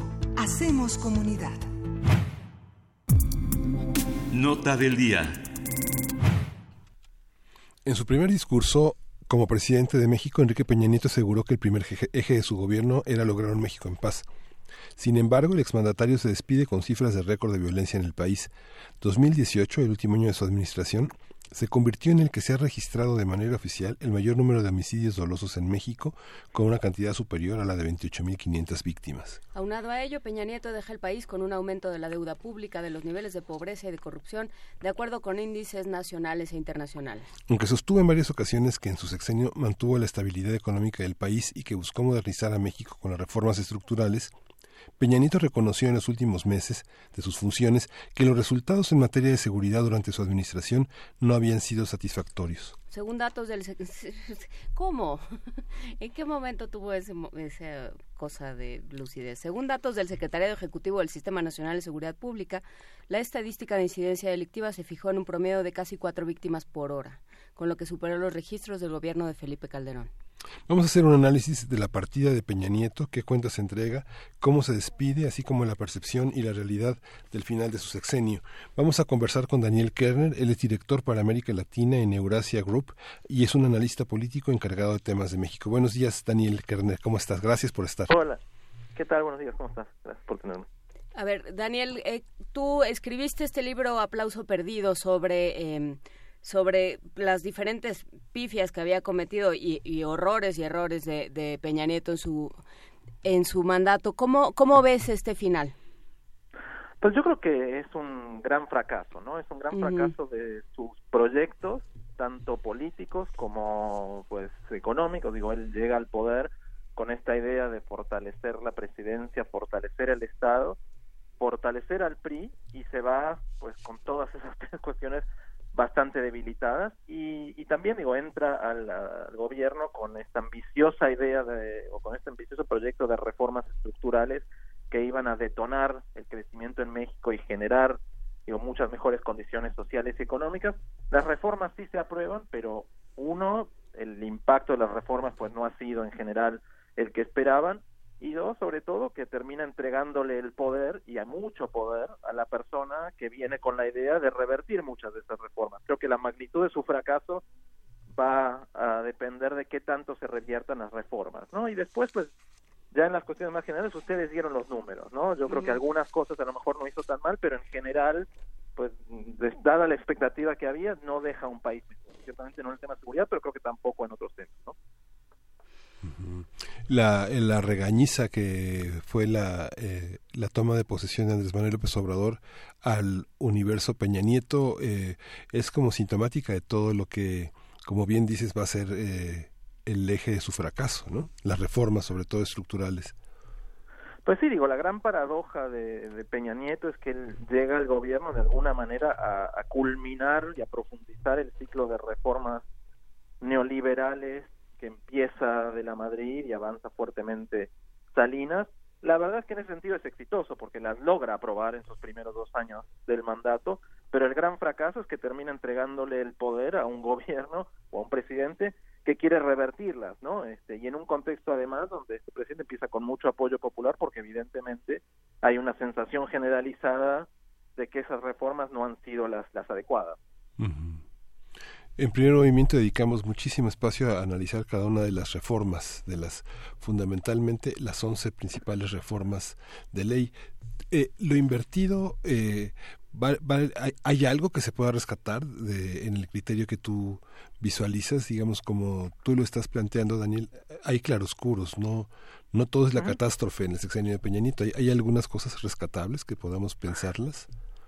Yo creo que sí, yo creo que, que, bueno, primero creo que haber logrado hacer esas reformas, haber podido armar el pacto por México, haber aprobado reformas que eran difíciles y que algunas yo creo eran necesarias, sí fue importante. Yo creo que la reforma energética de telecomunicaciones y hasta diría la, la hacendaria no fueron malas. Digo, México creo que hubiera tenido un problema económico mucho más grande con la caída de los precios del petróleo si no hubiera sido por eso. Yo creo que es cierto que se necesitaba abrir el sector de hidrocarburos al sector privado y generar algo más de competencia o al menos bajar los costos en esas en esas en telecomunicaciones no y creo que de eso van a de alguna manera va a sobrevivir a Peña Nieto. Y creo que la implementación no fue tan mala el problema ahí creo que fue más que Peña Nieto y el PRI vendieron que el impacto iba a ser muy alto. Si ustedes revisan los números de crecimiento económico que sacaba la Secretaría de Hacienda de Videgaray en sus primeros años, la economía mexicana tendría que estar creciendo de alrededor del 5% y nunca logró eso y, la verdad es que nunca se iba a lograr, ¿no? Este, yo creo que en ese sentido eh, sí fue positiva. Ahora, después creo que hay otras cuestiones ya con relaciones sobre todo con seguridad, pero también con corrupción, que son donde creo que estuvieron los problemas principales, ¿no? Esta parte de, eh, de eh, tratar como de mostrarle a la sociedad mexicana que se había equivocado al elegir al PAN eh, no tuvo mucho éxito con, con la política, por lo menos exterior, y con la relación con Estados Unidos, ¿no? No, no, o sea, la verdad es que es interesante porque si uno revisa en general el discurso de Peña Nieto desde el día uno, casi hasta el final, es siempre la idea de que él ha hecho las cosas bien y que la gente no lo comprende, ¿no? Este, Y eso creo que sigue siendo, digamos, la, la- el, el eje comunicacional, a pesar de que la realidad ha demostrado que no. Y pues con Estados Unidos, digamos, este, y con el mundo, yo creo que sí se va, digamos, con, con su imagen mucho más deteriorada.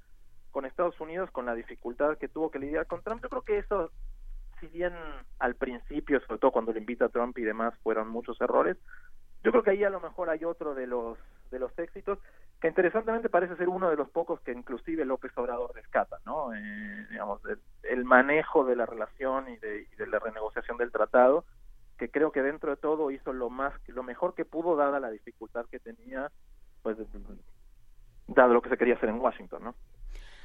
A ver, ¿y, y qué pasa con, eh, con Peña Nieto como individuo, digamos? Eh, Peña Nieto como jefe de Estado se va mal, deja al PRI eh, borrado, dividido, eh, sin, sin, sin mayores fuerzas, deja un país en quiebra, todo esto que ya hemos escuchado.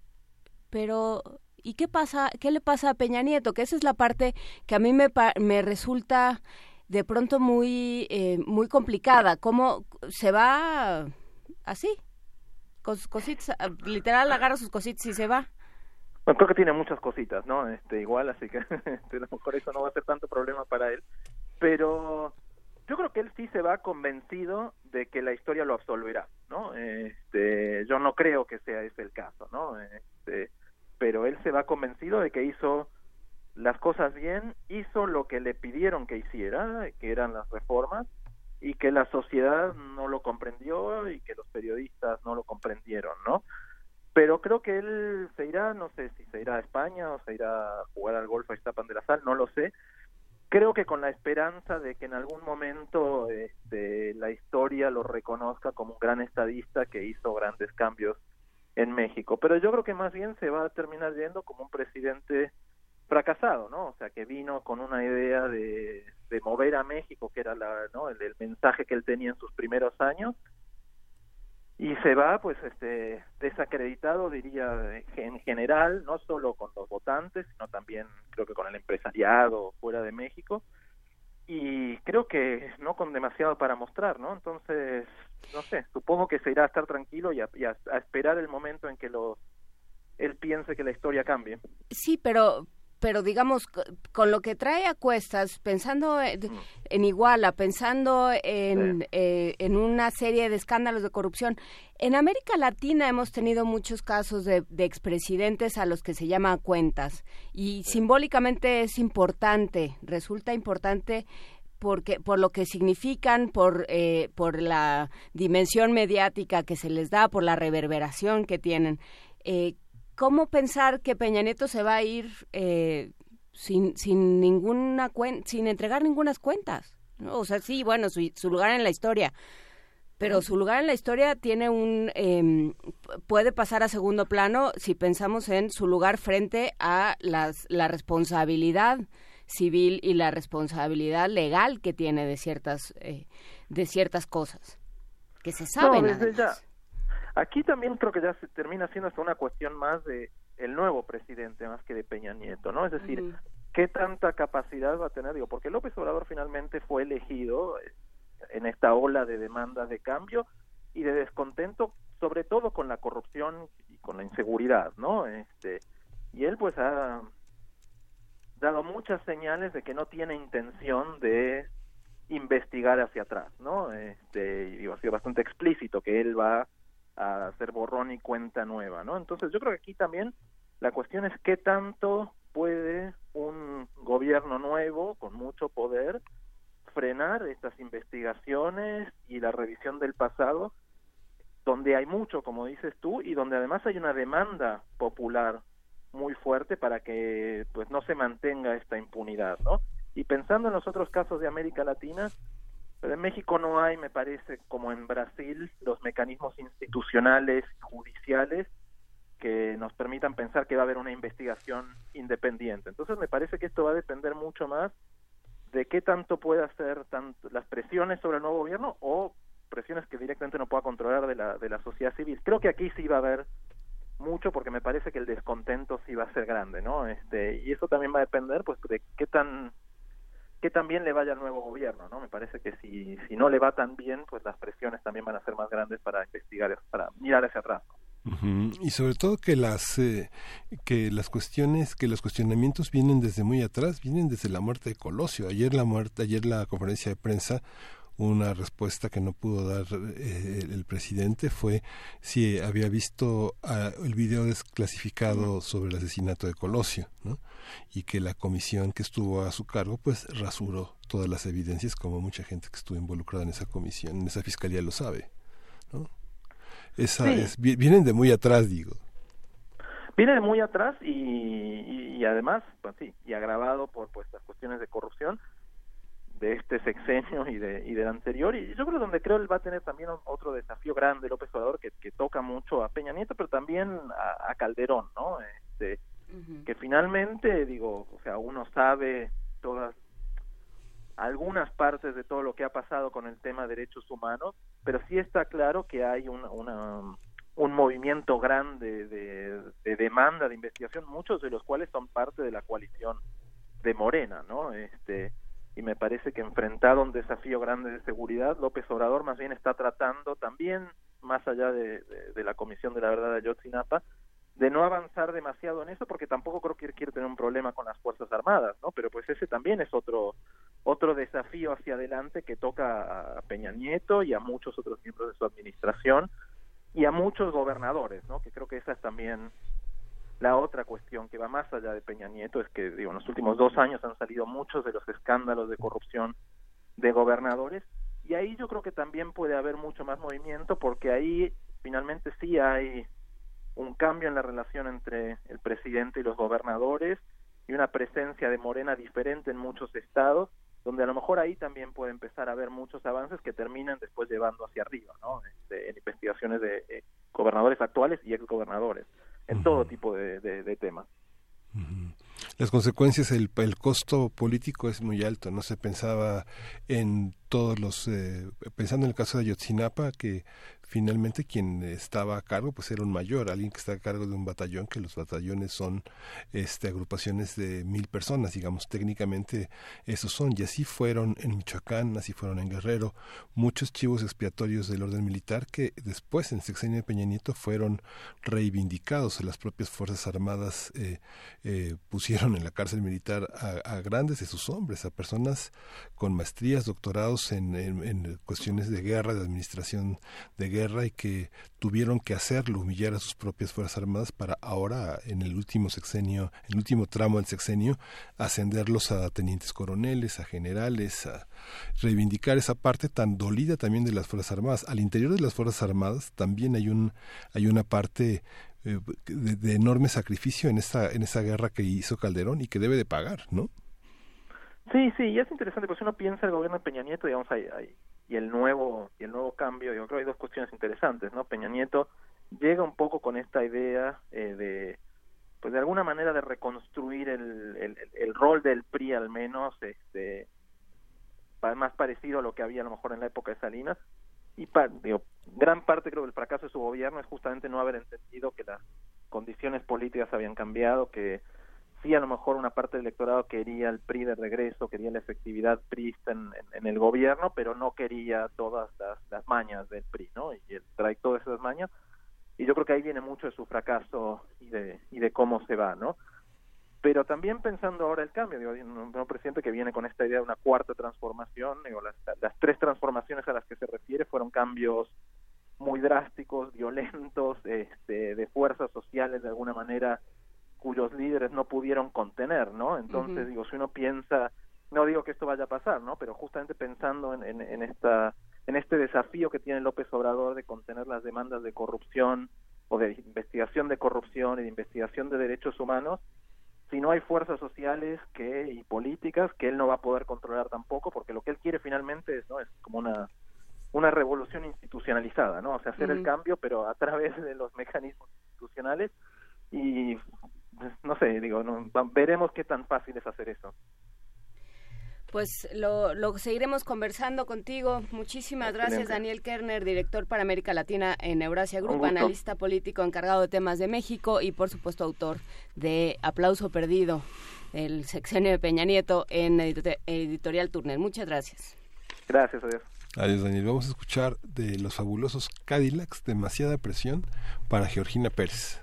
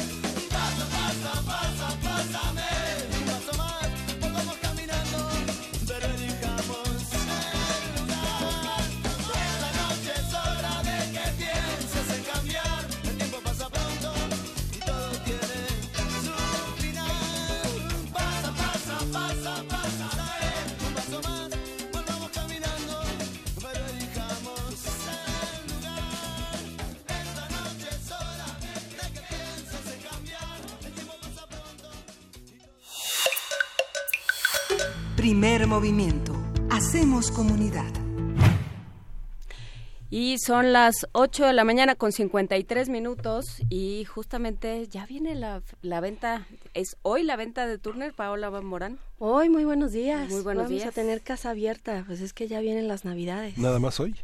Hoy y mañana. Ah, ok. De 5 a 9 de la noche. Vamos a estar casa abierta en Francisco Peñuñuri 12, ahí en Coyoacán. Es casi en el centro de Coyoacán, a unas cuadras.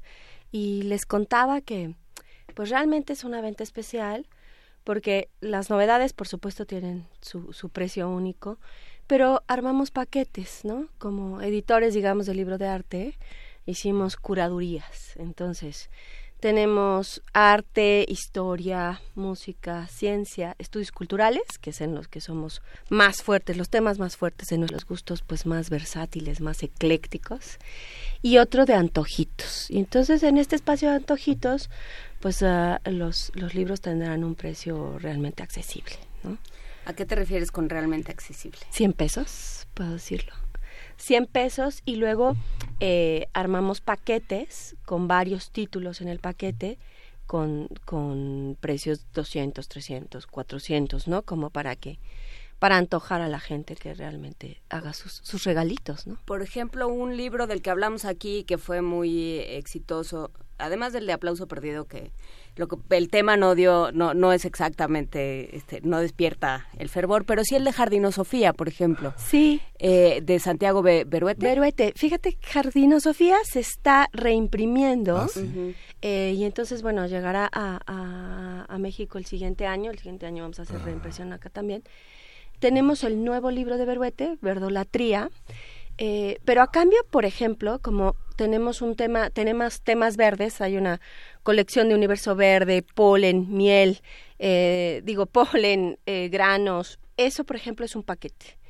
Hay otro otro autor que es de eh, David George Haskell, que justo les tengo los, los dos libros hoy para regalo, Canciones de los Árboles y En un metro de bosque, forman parte de ese paquete verde pues que hemos armado para ustedes, ¿no? O bueno, para el público. Ujú. Desde cuando un autor viene en primer movimiento, reimprime. ¿eh? Sin Claro. duda, ¿eh? Sí. No, no, no. Para nosotros sabíamos que era muy importante estar aquí. Sí, ese libro es maravilloso. Lo Es- tuvimos aquí. Y Santiago es fantástico, ¿no? Vendrá en agosto de nuevo y aquí ya armaremos una larga tertulia. Turner tiene varias colecciones en esa, en esa parte de estudios culturales. ¿Qué es lo que destaca? Bueno, hay que decir que lo, el precio único del libro, la ley del libro, impide que las novedades tengan descuentos, como pasó en el día de la venta nocturna en la Feria del Libro de Guadalajara, que solamente los libros que eran anteriores al año en curso podían tener un descuento. Aquí pasa lo mismo. Sí, por, por eso le- les contaba novedades, por supuesto tendrán su, su precio único eh, y los libros que tienen pues más de 18 meses son eh, los que eh, tendrán descuentos. Y de eso se trata pues una venta especial que uno saca no todos los libros que hay o no todos los libros que hay en bodega porque todos sabemos ¿no? que las bodegas son interminables. Bueno Eh, pero bueno se sacan los libros l- de bodega y por eso armamos temas. En lo que decías de las colecciones Turner es muy fuerte en arte y luego tenemos nuestras colecciones de ensayo, la de música, que es la más antigua de todas, que es una colección más especializada. eh, otra que se llama Cuarto de las Maravillas, que es un poco más ecléctica. Ahí tenemos novela gráfica, estos libros de Duchamp y de Magritte. Eh, y luego nuestro book insignia, que es la colección Noema. ¿no? Ujú. en, en la colección Noema hay varias cosas de estudios culturales y eh, ahora vamos a lanzar en enero una nueva colección, una colección más pequeña de 90 páginas llamada Minor, que esas son llamadas de atención pues de lo que está ocurriendo en este momento. Eh, vamos a tener el libro de Camille Paglia sobre el feminismo, un libro sobre el tiempo, la hazaña secreta, en fin, temas muy de actualidad. Eh, hemos invitado también a varios autores mexicanos a que nos escriban en esta colección Minor y esta se lanza en enero, pero vamos a tener ciertas primicias, primicias de Minor en esta venta especial en la casa abierta de hoy y mañana. Perfecto. Repite en dónde, a qué hora, eh, quién puede ir y sobre todo vamos a regalar los libros. Ah, claro que sí. Vamos a, puede ir todo el interesado, es casa abierta para todos. Eh, Editorial Turner, estamos en Francisco Peñuñuri, 12, entre General Anaya e Hidalgo, que Hidalgo es la calle que te lleva al centro. Vamos a estar de 5 de la tarde a 9 de la noche. Habrá, por supuesto, para brindar un poco de mezcal, un poco de cerveza, ¿no? Em, pues precios accesibles, novedades, eh, ventas especiales y, como les decía, estos paquetes armados según curadurías especiales. ¿Y qué libros nos trajiste? Les traje Las canciones de los árboles. Un viaje por las conexiones de la naturaleza de David George Haskell, En un metro de bosque del mismo autor, y les traje otro libro, este libro es muy especial, se llama Esperando el relámpago de Ale de la Puente, es una autora mexicana, una artista que trabaja entre la ciencia y el arte, y este es la búsqueda del centro en en el arte y en la ciencia. Por ejemplo, el centro en el del universo, el centro en el tiempo. eh, es un libro profusamente ilustrado, las imágenes son fantásticas y realmente en este libro los textos acompañan a las imágenes. Lo vamos a regalar por teléfono. Los tres libros se van a ir por teléfono 55 36 43 39, 55 36 43 39. Recuerden que podrán eh, recoger sus libros hasta el 13 de, de diciembre. Consideren que el 12 la Universidad Laica no trabaja. Nosotros sí, pero el resto no. Pero recuerden que, eh, que aquí estaremos hasta el 13 nada más. Nosotros vamos a estar hasta el 23, pero para entregar libros hasta el 13 nada más. Y el primero que llegue se lleva, escoge el primer libro y así nos la vamos llevando. Muchísimas gracias, Paola Morán de Turner. Me están dando muchísimas instrucciones. Hasta el 21 trabajamos nosotros. ¿No hasta el 23? Sí. Bueno, Es pues es domingo, no Sí, importa. sí, trabajamos el domingo. Sí, y revisa el catálogo para porque va a estar en la casa de Turner. Sí, por Y entonces, eso. este, si usted dice, es que yo vi en el catálogo tal libro, se lo sacan de la bodega. Sin duda, si lo tenemos, Sí. se lo sacamos de la bodega. Sí. Con mucho gusto. Les doy el mío, con mucho gusto. Les doy mi ejemplar. Nos vamos. Muchísimas gracias, Paola Morán de Editorial Turner. Y nos vamos a la tercera hora de primer movimiento.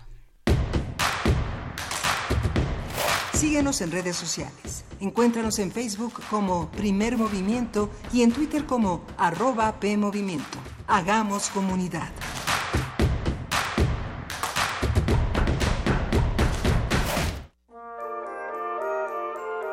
Sobre el cielo de Belén, la aparición de un astro le indica a los pastores hacia dónde deben peregrinar, cantar y bailar. Radio UNAM te invita a la función especial de la mayor historia jamás contada, convertida en una comedia musical. Pastores a Belén. Dirección y dramaturgia de Sergio Rued. 16 actores y cantantes en vivo, acompañados de la banda de la Escuela de Música del Estado de Hidalgo. Sábado 8 de diciembre, función doble, a las 17 y a las 19 horas en la sala Julián Carrillo de Radio UNAM. Adolfo Prieto 133, Colonia del Valle, cerca del Metrobús Amores. Entrada libre. Radio UNAM. Experiencia sonora.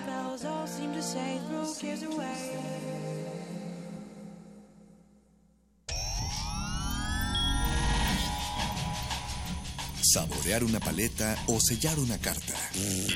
Para ser gracioso o ser grosero. Para ser amoroso o para ser muy amoroso. Para reír y para hablar. Las posibilidades de la lengua son infinitas. Muerde lenguas, letras, libros y galletas. Lunes y miércoles, 20 horas. Por el 96.1 de FM. Radio UNAM.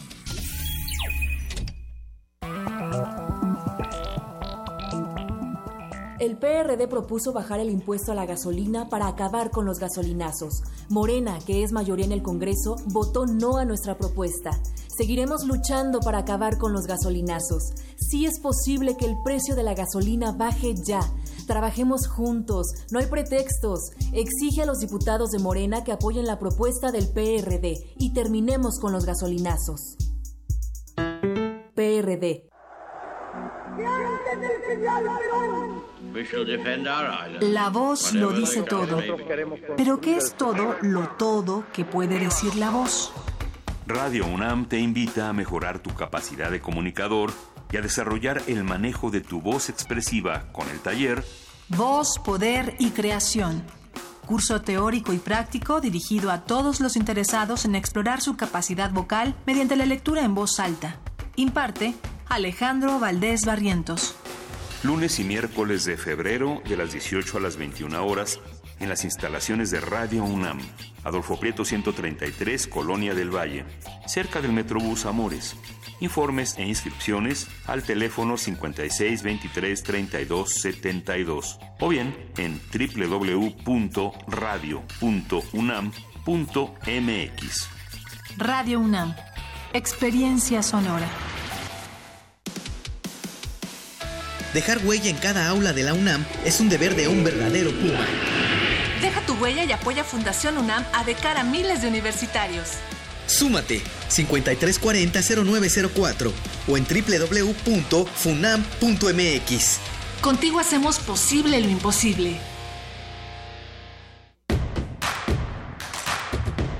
Encuentra la música de primer movimiento día a día en el Spotify de Radio UNAM y agréganos a tus favoritos.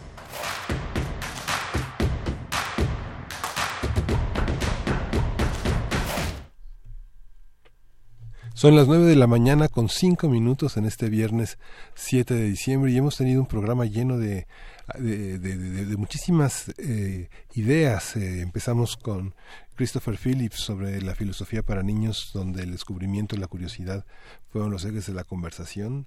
Eh, él dice niños de cualquier edad, o sea, desde el hasta el último suspiro podemos seguir aprendiendo. Y tuvimos eh, a Daniel Kerner hablando de cómo despide Peña Nieto el sexenio, que ha sido una, una cosa ya, el- el- la, cereza del pastel, como dice el lugar común, fue la regañiza que le planteó el presidente en funciones el día de su toma de posesión. Y bueno, también hablamos de los gobernadores. Vale mucho la pena recoger este podcast en cuanto pueda, que será después del mediodía. Después del mediodía, nuestro podcast en www.radio.unam.mx, no solo eh, el nuestro, sino de todas las, series que se transmiten por Radio UNAM o que se han transmitido históricamente por Radio UNAM. Ahí está nuestro reservorio de información y de, eh, pues de trabajo sonoro y radiofónico. Por lo pronto, nos vamos a la poesía necesaria. ¿Estamos todos listos? Primer movimiento. Hacemos comunidad. Es hora de poesía necesaria. Y fíjate que para estar acorde con los tiempos, Miguel Ángel, y el espíritu navideño y así bonito, y de Adviento, nos vamos a ir con, un par- con una poesía desgarradora y un tango todavía peor. Eh, ni modo. Llegó a nuestras manos eh, la revista Tierra Adentro. Muchísimas gracias al equipo que trabaja, o trabajaba ya, no sé en, dónde quedará esta, esta publicación. A todos los que están a cargo del programa cultural Tierra Adentro y de esta y de esta publicación que depende de la Secretaría de Cultura. Muchas gracias por hacernos llegar este ejemplar que tiene que ver, por supuesto, con la FIL de Guadalajara, con la literatura portuguesa y que incluye un, un dossier, un cuadernillo sobre eh, literatura portuguesa, poesía escrita en, portugués. Y de este dossier sacamos un poema de Sara Costa, nacida en 1987, que escribe cuartos. Y lo vamos a musicalizar con Andrés Calamaro, la versión de Andrés Calamaro de mano a mano. Cuartos. Pasaron algunos meses después de haber recordado tu rostro. Pasaron algunos días después de saber tu nombre. Pasaron algunas horas después de dejar tu cuarto. De mi cuarto a tu cuarto el tiempo es un corredor sombrío que flota a orilla de las imágenes. Estoy acostada sobre el manto suave de la espera. Encuentro en los meandros de un academicismo fétido un manto suave ruidoso que me consume la espera, que me arde por la espera, aunque no esté a la espera de nada, concretamente, a no ser tal vez, de más espera. Me atraviesa por dentro una canalización fragilizada por los años. La piel del miedo hace que me escurra por el cuarto. ¿O serán estas paredes agrietadas por la humedad que me inundan las ideas? En la voz siento el peso de los muebles y el de todas las impresiones digitales de todos los otros estudiantes que, como yo, los utilizaron. En la boca la memoria salada de ti o la memoria salada de aquello que pienso que eras tú. de aquello que me gustaría que fueras, de aquello que me gustaría ser con aquello que me gustaría que fueras. El miedo a contrariar la edad, el elogio del pesimismo depositado sobre la cómoda. Y ya pasaron algunos minutos después de comenzar a odiarte. mi tristeza. Hoy te evoco y veo que has sido en mi pobre vida paria solo una buena mujer. Tu presencia de bacana puso calor en mi nido. Fuiste buena, consecuente y yo sé que me has querido como no quisiste a nadie, como no podrás querer. Se dio el juego de remanche cuando vos pobre percanta gambeteabas la pobreza en la casa de pensión. Hoy sos toda una bacana, la vida te ríe y canta. Los morlacos del otario los tirás a la marchanta. Como juega el gato maula con el mísero ratón.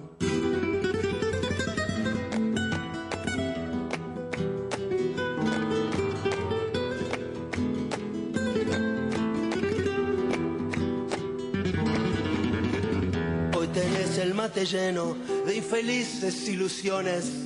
Te engrupieron los otarios, las amigas y el gavión. La milonga entre magnates, con sus locas tentaciones, donde triunfan y claudican milongueras pretensiones. Se te ha entrado muy adentro en tu pobre corazón. Ya debo agradecerte, mano a mano hemos quedado. No me importa lo que has hecho, lo que has ni lo que harás. Los favores recibidos, creo habértelos pagado. Y si alguna deuda chica sin querer se me ha olvidado, en la cuenta del otario que tenés se la guardás.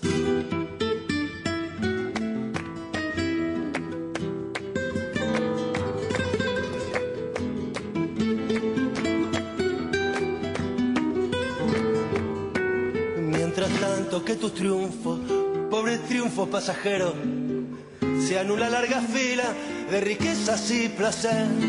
Que el bacán que te acamala tenga peso duradero, que te abrace las paradas. Un cafillo milongueros y que digan los muchachos, es una buena mujer.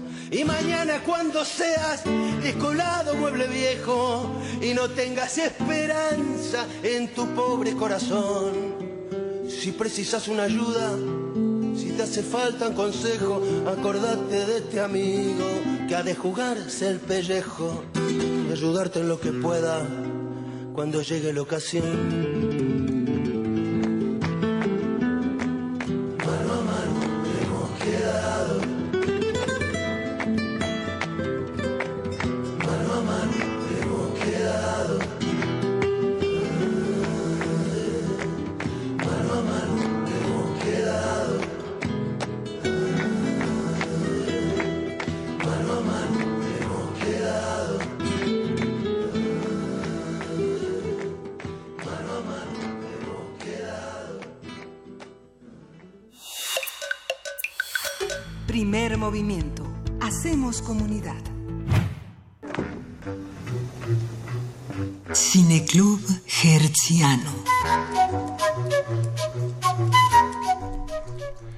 16 de noviembre de 1995 se estrenó en la primera convención de ciencia ficción y fantasía eh, eh, Utopía 7, situada en el invierno de 2032, cuando una computadora maestra, Utopía 7, es la que gobierna el mundo. Durante 30 años se ha prohibido la procreación y cualquier niño que nazca debe ser exterminado de inmediato. Los afortunados que logran sobrevivir son perseguidos y aniquilados sin compasión. Sin embargo, en este escenario dibujado por el director Leopoldo Laborde, una banda de adolescentes rebeldes planea la destrucción de Utopía, de Utopía 7 y con ello la del régimen opresor. El mexicano Leopoldo Laborde Vasconcelos es un director de cine, guionista y productor autodidacta. Su ópera prima es El Gato, 1988-1992, que se grabó en video casero y cuya creación duró cuatro años. Es autor de otros cuatro largometrajes, todos hechos con cámara de video casera, entre los que destaca Utopía 7 de 1995.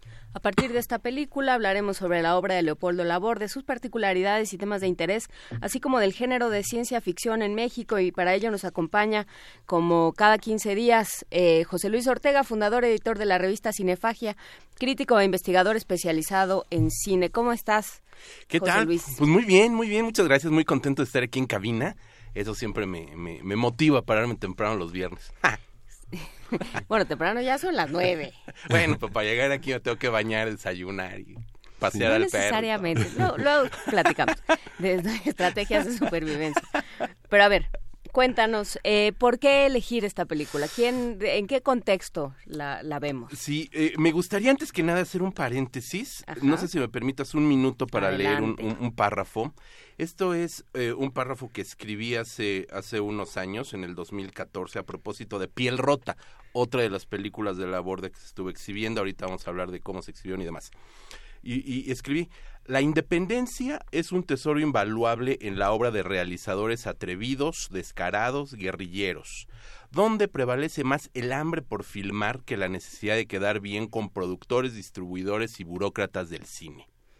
Leopoldo Laborde es uno de estos hombres y honor a quien honor merece Roberto Trujillo, más que su productor, su cómplice y guardaespaldas, son de esos hombres de cine cuyo título se lo ha ganado con base en el sudor y sangre que emana en cada proyecto emprendido. Este tándem de combatientes siempre tienen en claro durante cada día de filmación y frente a cada bache que sortear, cada escena que lograr, que su compromiso es uno y único, con el cine que aman hacer, ergo con su integridad como realizadores. ¿Este texto es tuyo? Este texto yo lo escribí, es el texto con el que abro una crítica hacia piel rota. Está en www.revistacinefagia.com. Y es que el cine de Leopoldo Laborde, entrando ya en materia, es uno y único. No quiero decir que sea extraordinariamente bueno ni que sea extraordinariamente malo. ¿no? Eh, es un cineasta mexicano que se ha mantenido en la independencia de producción, en la independencia creativa, en la independencia autoral de ser el eh, director, guionista, editor, eh, cinefotógrafo de sus propios eh, proyectos, de muchos de ellos. Entonces ha sido un hombre orquesta que se incorpora al cine desde los 13 años como chinchihuilla, es decir, los asistentes de rodaje, el IBM de los directores de cine, de los productores, y ahí es donde comienza a aprender cine. Él eh, logra entrar al CUEC, le aburre tremendamente y se sale, luego hace su examen al CCC, logra entrar, está un año, se aburre soberanamente y se sale, y decide que lo suyo es hacer el cine por su cuenta. Entonces, es un hombre, es tremendamente culto cinematográficamente hablando, sobre todo en la historia del cine mexicano, pero es un cineasta que no encontró, no se encontró reflejado en las condiciones de las escuelas de cine de finales de los 80, principios de los 90, y decidió irse por su cuenta, ¿no? Ahorita comentabas en la semblanza que tiene cinco largometrajes, en realidad lleva más de 20 largometrajes filmados, eh, exhibidos muchos en México, ha dirigido en Estados Unidos, ha dirigido siempre desde la margen, desde los márgenes de la trinchera independiente, lo cual también es un mérito pues bastante interesante. Utopía 7 es esta película que se convirtió de alguna manera como en un santo grial del cine psicotrónico mexicano, Cine psicotrónico mexicano. totalmente. Eh, ¿Me podrías definir psicotrónico para fines del presente estudio? Si para fines del presente estudio, dícese, según la RAE, ¿no es cierto?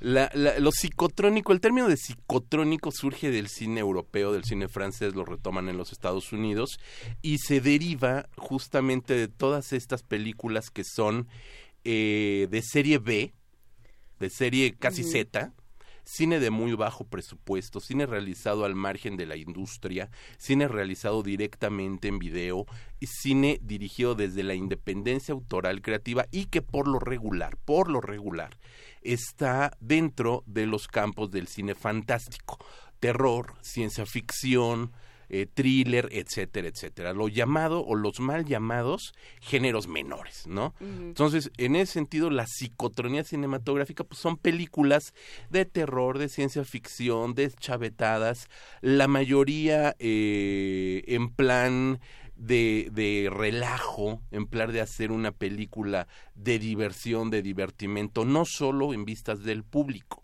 sino también de la gente que está en la producción, divertirse haciendo el cine que les gusta ver. Entonces, esa palabra de psicotronía, que no existe en español y que nosotros en Cinefagia hemos ido adaptando poco a poco, es la que se le pone a películas como las de Polo Laborde, al igual que películas como La Masacre en Texas o como películas de otro tipo de cine de terror que incluso ahora vemos ya de alguna forma glamorizadas, porque lo malo, malo, malo, desde Ed Wood hasta nuestros días, hoy por hoy, la posmodernidad ya le ha dado una aura mítica, mística, que muchas veces no merece, también hay que decirlo, ¿no? A ver, eh, sí, el, cine de bajo presupuesto, lo hablábamos ah, fuera del aire cuando, cuando llegamos, cuando empezamos a preguntarnos, bueno, pero tú viste la película. Y, y justamente tiene eso, ¿no? salvo Ca- Claudio Brook convertido en, en, en, ciber, en cibervillano, tiene esa cosa donde sí se ve, se ven los hilos. No, digamos, totalmente. ¿no? Eh, ¿qué, ¿Qué pasa? ¿Cómo, ¿Cómo afrontar? Porque ese es un, un- yo creo que un problema fundamental en el cine de bajo presupuesto o en el cine de países en vías de desarrollo, por ponerlo así, ¿no? Que no cuentan, que no traen atrás presupuestos de miles de millones de millones de dólares. ¿no? Y que no esperan tampoco recibir eso en taquilla. Entonces, ¿cómo afrontar eso en un género como ciencia ficción donde todo es eh, presupuesto? Buena claro. parte del trabajo es presupuesto. ¿Cómo, cómo entender? ¿Lo, lo resuelves con guion? ¿Lo resuelves con, eh, con eh, los actores? ¿Cómo, ¿Qué haces con eso? Pues mira, de entrada lo resuelves con un tremendo valor y unas ganas imposibles de hacer las cosas, ¿no? Estamos hablando que la película es del 95, ojo, hay que ponerla también en, en su justa medida, en perspectiva, acaban, se celebraron, fíjate, entre paréntesis, se celebró el 25 aniversario de Utopía 7, que fue hace un par de años, o tres, eh, tres, ¿verdad? En el 5. Eh, hace tres años se remasterizó la película, se hizo un nuevo corte digitalmente restaurado y se presentó en la Cineteca Nacional. Ojo, o sea, estamos hablando de que la película se ha revalorado desde las instancias oficiales y que ahora ha pasado por TV UNAM, ¿no? La película en su momento fue un producto hecho con riñones, por decirlo prudentemente. Polo Laborde levanta su producción, levanta su guion, con su cámara de video, está filmada en video, con un grupo de actores niños a los que tallereó, los que tuvieron la oportunidad. ¿Por qué estamos hablando de Utopía 7? Porque esta semana TV UNAM le dedicó las- la- el ciclo del Cineclub eh, universitario en TV UNAM a la obra de Leopoldo Laborde. Se exhibieron cuatro películas y la película estelar, por llamarla de alguna manera, que se exhibió anoche, fue justamente Utopía 7. Eh, quienes la vieron, pues vieron que está protagonizada básicamente por un grupo de niños, de los cuales el personaje central, el líder de la palomilla de, de- de niños eh, que levantan, que inician esta revolución, esta revuelta, en un mundo utópico en el 2030 y tantos, es justamente Roberto Trujillo, quien a los 15 años debuta en esta película como actor y debuta como productor de la película también, a los 15 años. Entonces estamos hablando que es una situación totalmente extraña, ¿no? El mismo Polo Laborde lo ha contado. Cuando llega con su guion y dice, yo quiero a Claudio Brook como actor de esta película, sin ser absolutamente nadie, llega y le dice, señor Brook, tengo esta película, después de que le dio cita, no fue de a la primera, ¿no? Eh, ve el guion y le dice, bueno, sí, ¿cuánto me vas a pagar? Ay, ¿le tengo que pagar? Perdón. Y, y dice que, que eh, y, y lo cuenta Polo Laborde, no fue tanto el candor de, de, de, de Laborde que Claudio Brook le dijo, está bien, vamos a hacerla, tenemos tantos días, te regalo esos días, hagamos la película. Punto final.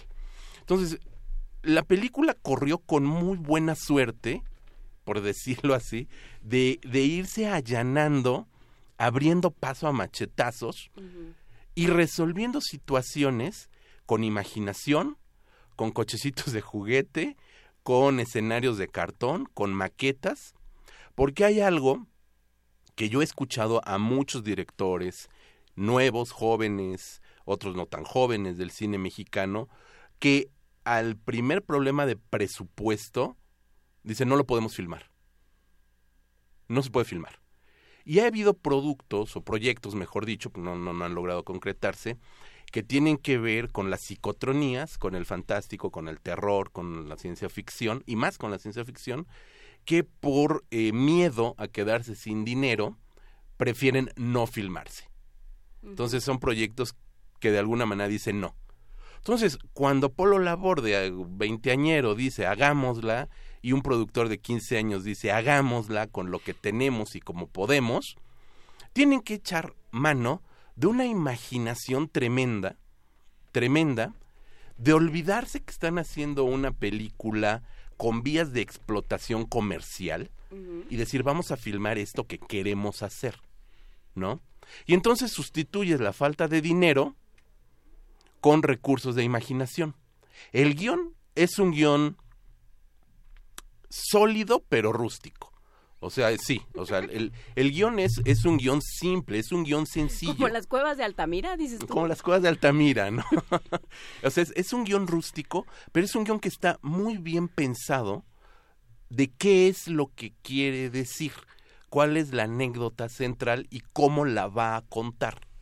En ese sentido, las películas de Pablo Laborde, que tiene otras 19, 20 más, además de, de Utopía, son películas que no buscan la trascendencia espiritual en el guion y buscar eh, guiños al autor y buscar guiños a, a Kieslowski y sacar por allí. No, o sea, él está curtido en el cine de los Estados Unidos, motivo por el cual no encontró espacio ni en el CUEC ni en el CCC. Su cine era otro, su cine, el que él gustaba ver y con el que él se crió y que él quería hacer, era otro tipo de cine que no tenía nada que ver con el cine autoral de las escuelas. Entonces, en ese sentido, su visión del cine es una visión económica no en el sentido monetario, sino en el sentido narrativo. Voy a narrar una historia que quiero contar y como la quiero contar sobre una sola línea y sin subtextos, intertextos, metatextos y cuestiones filosóficas trascendentales su esencia cinematográfica es esa, ¿no? Punto. Entonces, seguía sobre, ese, sobre esa gran línea y a partir de eso construye la historia. Entonces, si vemos Utopía 7, quienes la hayan podido ver eh, eh, anoche, se van a dar cuenta que es una historia que tiene un principio, un punto medio y un desenlace. O sea, es una estructura narrativa eh, clásica, ¿no? Que nos lleva de un principio a un fin con todos los arcos que debe de llevar. Y por supuesto, la versión que se vio es, justamente una versión que ya está mejorada en el color, mejorada en el sonido, mejorada en aspectos técnicos, no en aspectos de limpieza, lo que es una restauración digital, más no está trastocada ya en vamos a quitarle, vamos a ponerle, vamos a remontar, vamos a filmar una escena que nos hizo falta hace 20 años. No, o sea, la película tal cual se vio es la película que se vio en el 95 en la MESIF, ¿no?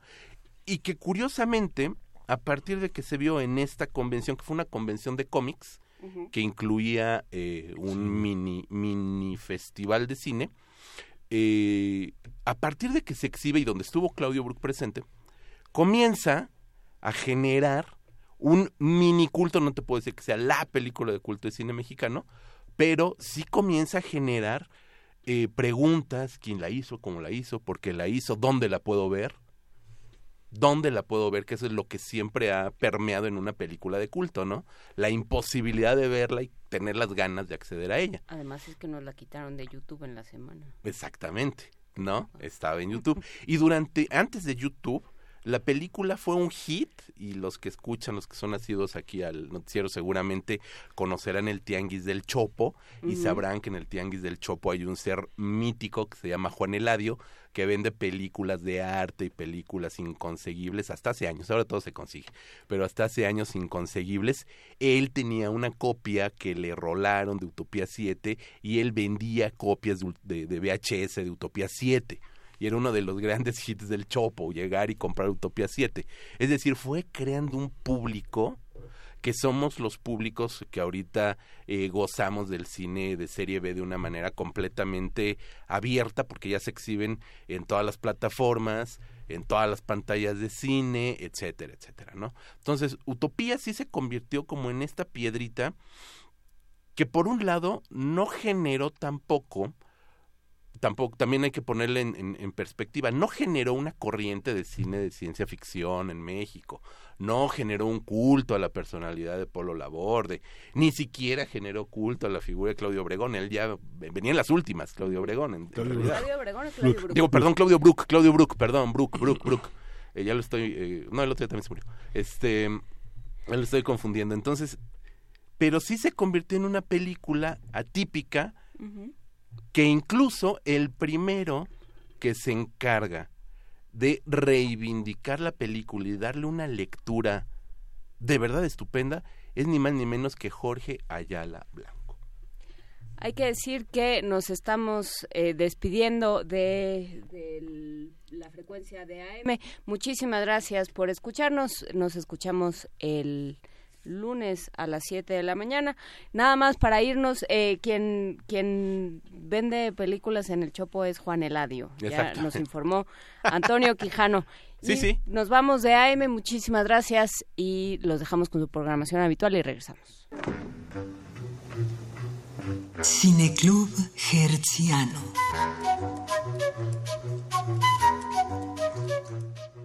A ver, Jorge Ayala Blanco, estabas, eh, fue el, el último nombre que lanzaste antes de que de manera abrupta nos saliéramos de, de AM. Cuéntanos, eh, ¿qué, qué hace Jorge Ayala Blanco con Leopoldo Laborde y esta película? Pues mira, eh, Jorge Ayala Blanco tiene, como ya sabemos, todo su abecedario del cine mexicano, desde la aventura del cine cinema, de la aventura del cine mexicano hasta la fecha y los tomos que vienen, donde hace una crítica eh, puntual, analítica, ensayística del cine mexicano. Es decir, por un lado, hay que decirlo, tenemos la historia documental del cine mexicano de Emilio García Riera, que es un compendio histórico, un compilado de fichas, sinopsis, etcétera, etcétera. Es un- como historiografía es una obra fundamental. La obra de Ayala Blanco es una obra crítica, de ensayo, de análisis. No es un recuento de fichas técnicas, es una serie de ensayos. Y cuando entra a la década de los años 90, eh, de repente en un libro publica un texto sobre Utopía 7, ¿no? Y resulta que eh, quienes conocemos, leemos a Jorge Ayala Blanco, sabemos que tiene un especial énfasis crítico con el cine mexicano y muchas veces desmitifica películas mexicanas que todo el mundo dice que son maravillosas. Él dice, ojo, a ver, esta película, bla, bla, bla, bla, bla. ¿no? Entonces, con Utopía 7, dice, estamos ante una obra maravillosa. Entonces dices, neta, Ayala Blanco, así, el maestro Jorge Ayala Blanco, y entras a leer el texto, que lo hubiera traído, fíjate, no, no pensé en, en leerlo ni mucho menos, eh, pero ahí nos va señalando cuáles son las virtudes, los defectos, por supuesto, que tiene, pero también nos va estableciendo una lectura a Utopía 7 que no se le había dado nunca. ¿no? Con esto no quiero decir que sea el Orson Welles ni el ciudadano Kane del cine mexicano. No lo es. No, de verdad. Pero sí es una película que nuevamente en el contexto de los años 90 se convierte más que en un berrinche de un joven que quiere filmar, se convierte en una declaración de principios. ¿No? De decir, este es el cine que me gusta, este es el cine que quiero hacer, no tengo dinero, pero lo voy a hacer. Y lo hizo. Y sí, vemos persecuciones, vemos naves espaciales, vemos una Ciudad de México filmada de noche, que además sí nos da un ámbito apocalí- post-apocalíptico, sí nos encierra en, en edificios eh, coloniales ahí mismo del, del- del centro, de la colonia Guerrero, del centro y demás, que nos crean una atmósfera. Polo Laborde logra crear la atmósfera que pretende crear. Y lo hace, vuelvo a repetirlo, con imaginación y con un conocimiento del cine fantástico y un conocimiento, ojo, y lo más importante, de sus limitaciones. Muchos cineastas, muchos cineastas mexicanos y extranjeros pecan de soberbios, no reconocen sus límites. Ojo, lo primero que se tiene que hacer como ser humano en esta vida es reconocer los límites propios, inherentes a cada ser humano, ¿no? Para evitar caer en, en ridículos o en algunas otras cosas, ¿no? Hay que ser autocrítico. Polo Labor es una persona autocrítica hasta la fecha, pero en aquel momento, siendo un jovencillo, lo fue aún más y decir, ¿hasta dónde puedo llegar con esta película? Sé que no voy a llegar en ese entonces al Hollywood, La Raza y varios más, pero voy a llegar a un público definitivo, a un público determinado, que es el público que congenia conmigo. Entonces, a partir de eso, se establece todo un marco creativo para su película y sin salirse ni pretender ser más de lo que puede hacer, nos entrega una película que sobre todo es honesta. Y que si la ves, eh, digo, también verla en televisión no es lo mismo que verla en cine. No es lo mismo que verla en cine. Gente que conozco y que la vio en la MESIF en el 95, en un contexto de festival de, ci- de cine fantástico, dentro de una convención de cómics, etcétera, te brinda también una atmósfera distinta y recuerdan la película como de verdad apoteósica y una película sublime. Pues no tampoco, o sea, seamos sinceros. Quienes la vimos también, bueno, yo ya la había visto justo con Juan Eladio en estas copias y demás. Eh, habían circulado y se había exhibido en algún cineclubcito pirata por allí y demás. Cuando la vemos en una sala de la Cineteca Nacional con un público que sabe quién es Polo Laborde, que sabe qué es Utopía 7, que sabe lo que significa el 25 aniversario de Utopía 7 y verla en una sala de la Cineteca Nacional remasterizada, digitalizada, mejorada del audio, de la corrección de color, etcétera, te encuentras ante otra experiencia. Entonces, quienes la ven la noche en televisión, pues también te brinda otra experiencia, ¿no? Y a lo mejor es mucho más notorio decir, híjole, pues sí se ve que es un cochecito de plástico y un algodón ahí de humo. Y las naves, pues se le ven los hilitos a las no- juguetes Lili Ledi, que no es Gol porque ya no existe la marca, ¿no? Este, etcétera, etcétera. Pero Los de Hot verdad, Wheels. o, o Hot Wheels, ¿no? Hot Wheels también. Y dices, ok, el cine es un acto de fe. Es una cuestión de fe. Y es creerle a Orson Welles que el ciudadano Kane era él y era único. Y es entregarse a esa experiencia cinematográfica de una manera también crédula y no someterte a prejuicios ni negar la película mientras la estás viendo. O sea, se trata también de abrirse. Y si uno ve la película de manera desprejuiciada también, acorde a lo que es, porque si estás viendo una película protagonizada por niños de ciencia ficción noventera, pues también si pretendes verla como si estuvieras viendo la nueva de Godard, dices, no, pues ahí ya no macha. También existe y debe de existir esta complicidad, ¿no? Público-producto.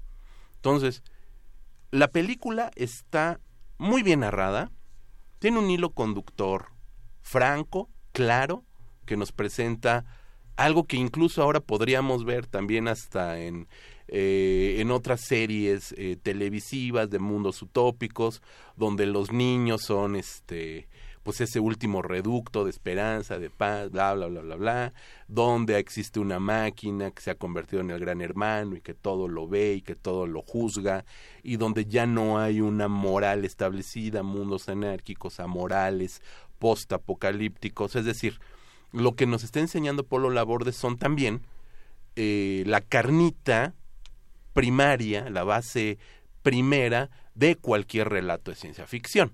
Y en ese modelo sabe cumplirlo muy bien. ¿Qué pasa con esta condición de hombre orquesta? Siempre, eh, por lo menos para fines de agradecer en los premios, siempre dicen que los directores dicen que fue un trabajo colectivo, que no sería nada sin sus actores y sin sus guionistas y Sí, sin sí. los productores. ¿Qué pasa cuando un, un eh, director trabaja solo? Es, eh, hay, es, ¿Es posible establecer comparaciones o, o no? Este. Pues no en el sentido de que no tienes una superproducción. Y en el sentido de agradecimientos, pues Polo no pasó por ese problema, nunca le han dado un premio, ¿no? nunca ganó un premio esta película, entonces no tuvo que agradecerle a nadie. A quien le ha agradecido eternamente, pues es justamente a Roberto Trujillo, su actor en esta película, actor en Angelus, otra película posterior, y productor, desde entonces productor de todas sus películas, ¿no? Eh, acabo de ver hace unas semanas en el Festival Mórbido el Working Progress de Expira, un giallo a la laborde que eh, se presentó en Working Progress y que estará presentando en el 2019, si todo marcha bien, estará presentando esa película en el 2019, todavía con la producción de Trujillo, ya no como actor, sí como productor, y es un nombre que te digo, se mantiene vigente, tiene 26 años de, de director de cine, Polo Laborde, y tiene veintitantas películas filmadas, ¿no? Entonces, en ese sentido, pues, se ha mantenido muy activo, se ha mantenido haciendo lo que quiere hacer. Es de los pocos directores que vive de hacer cine y vive de lo que le gusta hacer. Entonces, eso pues, también requiere un mérito. ¿Cómo vive de hacer cine? Pues tienen un modelo de producción total y absolutamente independiente. Eh, ellos venden sus películas para canales de televisión, tienen varias películas que han vendido al mercado de los Estados Unidos. Él mismo ha sido contratado para filmar en los Estados Unidos películas para la televisión estadounidense.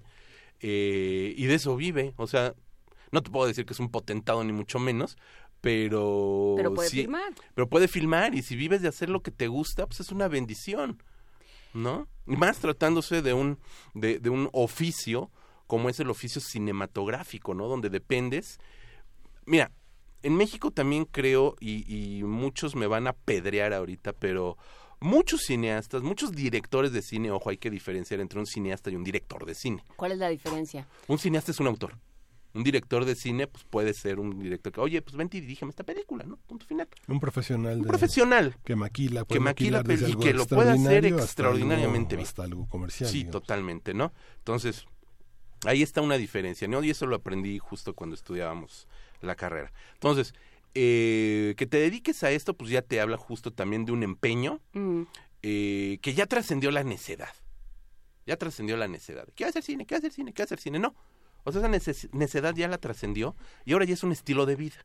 Vivir de eso, vivir filmando, quebrarse los dedos cada que se le ocurra hacer una nueva película y filmar lo que quiere. Expira es un yalo. Utopía 7 fue una ciencia ficción. Tiene un melodrama estupendo que se llama Un secreto de esperanza, que fue la última película con Katy Jurado. Tiene como varias cosas así muy interesantes, ¿no? Y, No, y ha sí. conseguido mucha gente que le siga la pista. Sí, por digamos. supuesto, O sea, sí, que, sí, sí. Que lo siga la tambora. o sea, Sí, sí, sí, sí, sí. Ahí sí, este, pues sí hay gente que sabe quién es Paul Laborde y que lo sigue, ¿no? También. Hay que decir que Yalo es la particularidad del policíaco italiano. Exacto, exacto, exacto, exacto, exacto. Sí, tienes toda la razón ahí a hacer esa precisión acerca del diálogo. Pues es una peli de, de, de crimen policíaco, ¿no? Muy en el estilo italiano que ahora Polo Laborde filma acá. Entonces, pues a- a- ahí está la obra de este guate. Yo celebro, de verdad para mí me, fue muy sorprendente, me preguntabas eh, al inicio de la charla, ¿cómo fue que TV UNAM eh, exhibió estas cuatro películas? Porque además exhibió cuatro películas, lunes, martes, miércoles y jueves de Polo Laborde. Exhibió un thriller eh, de horror psicológico que se llama, este... eh, ay, ¿cómo se llama? Piel... Ay, se me acaba de ir el, el- el nombre de ese. Piel rota, piel rota. Piel rota.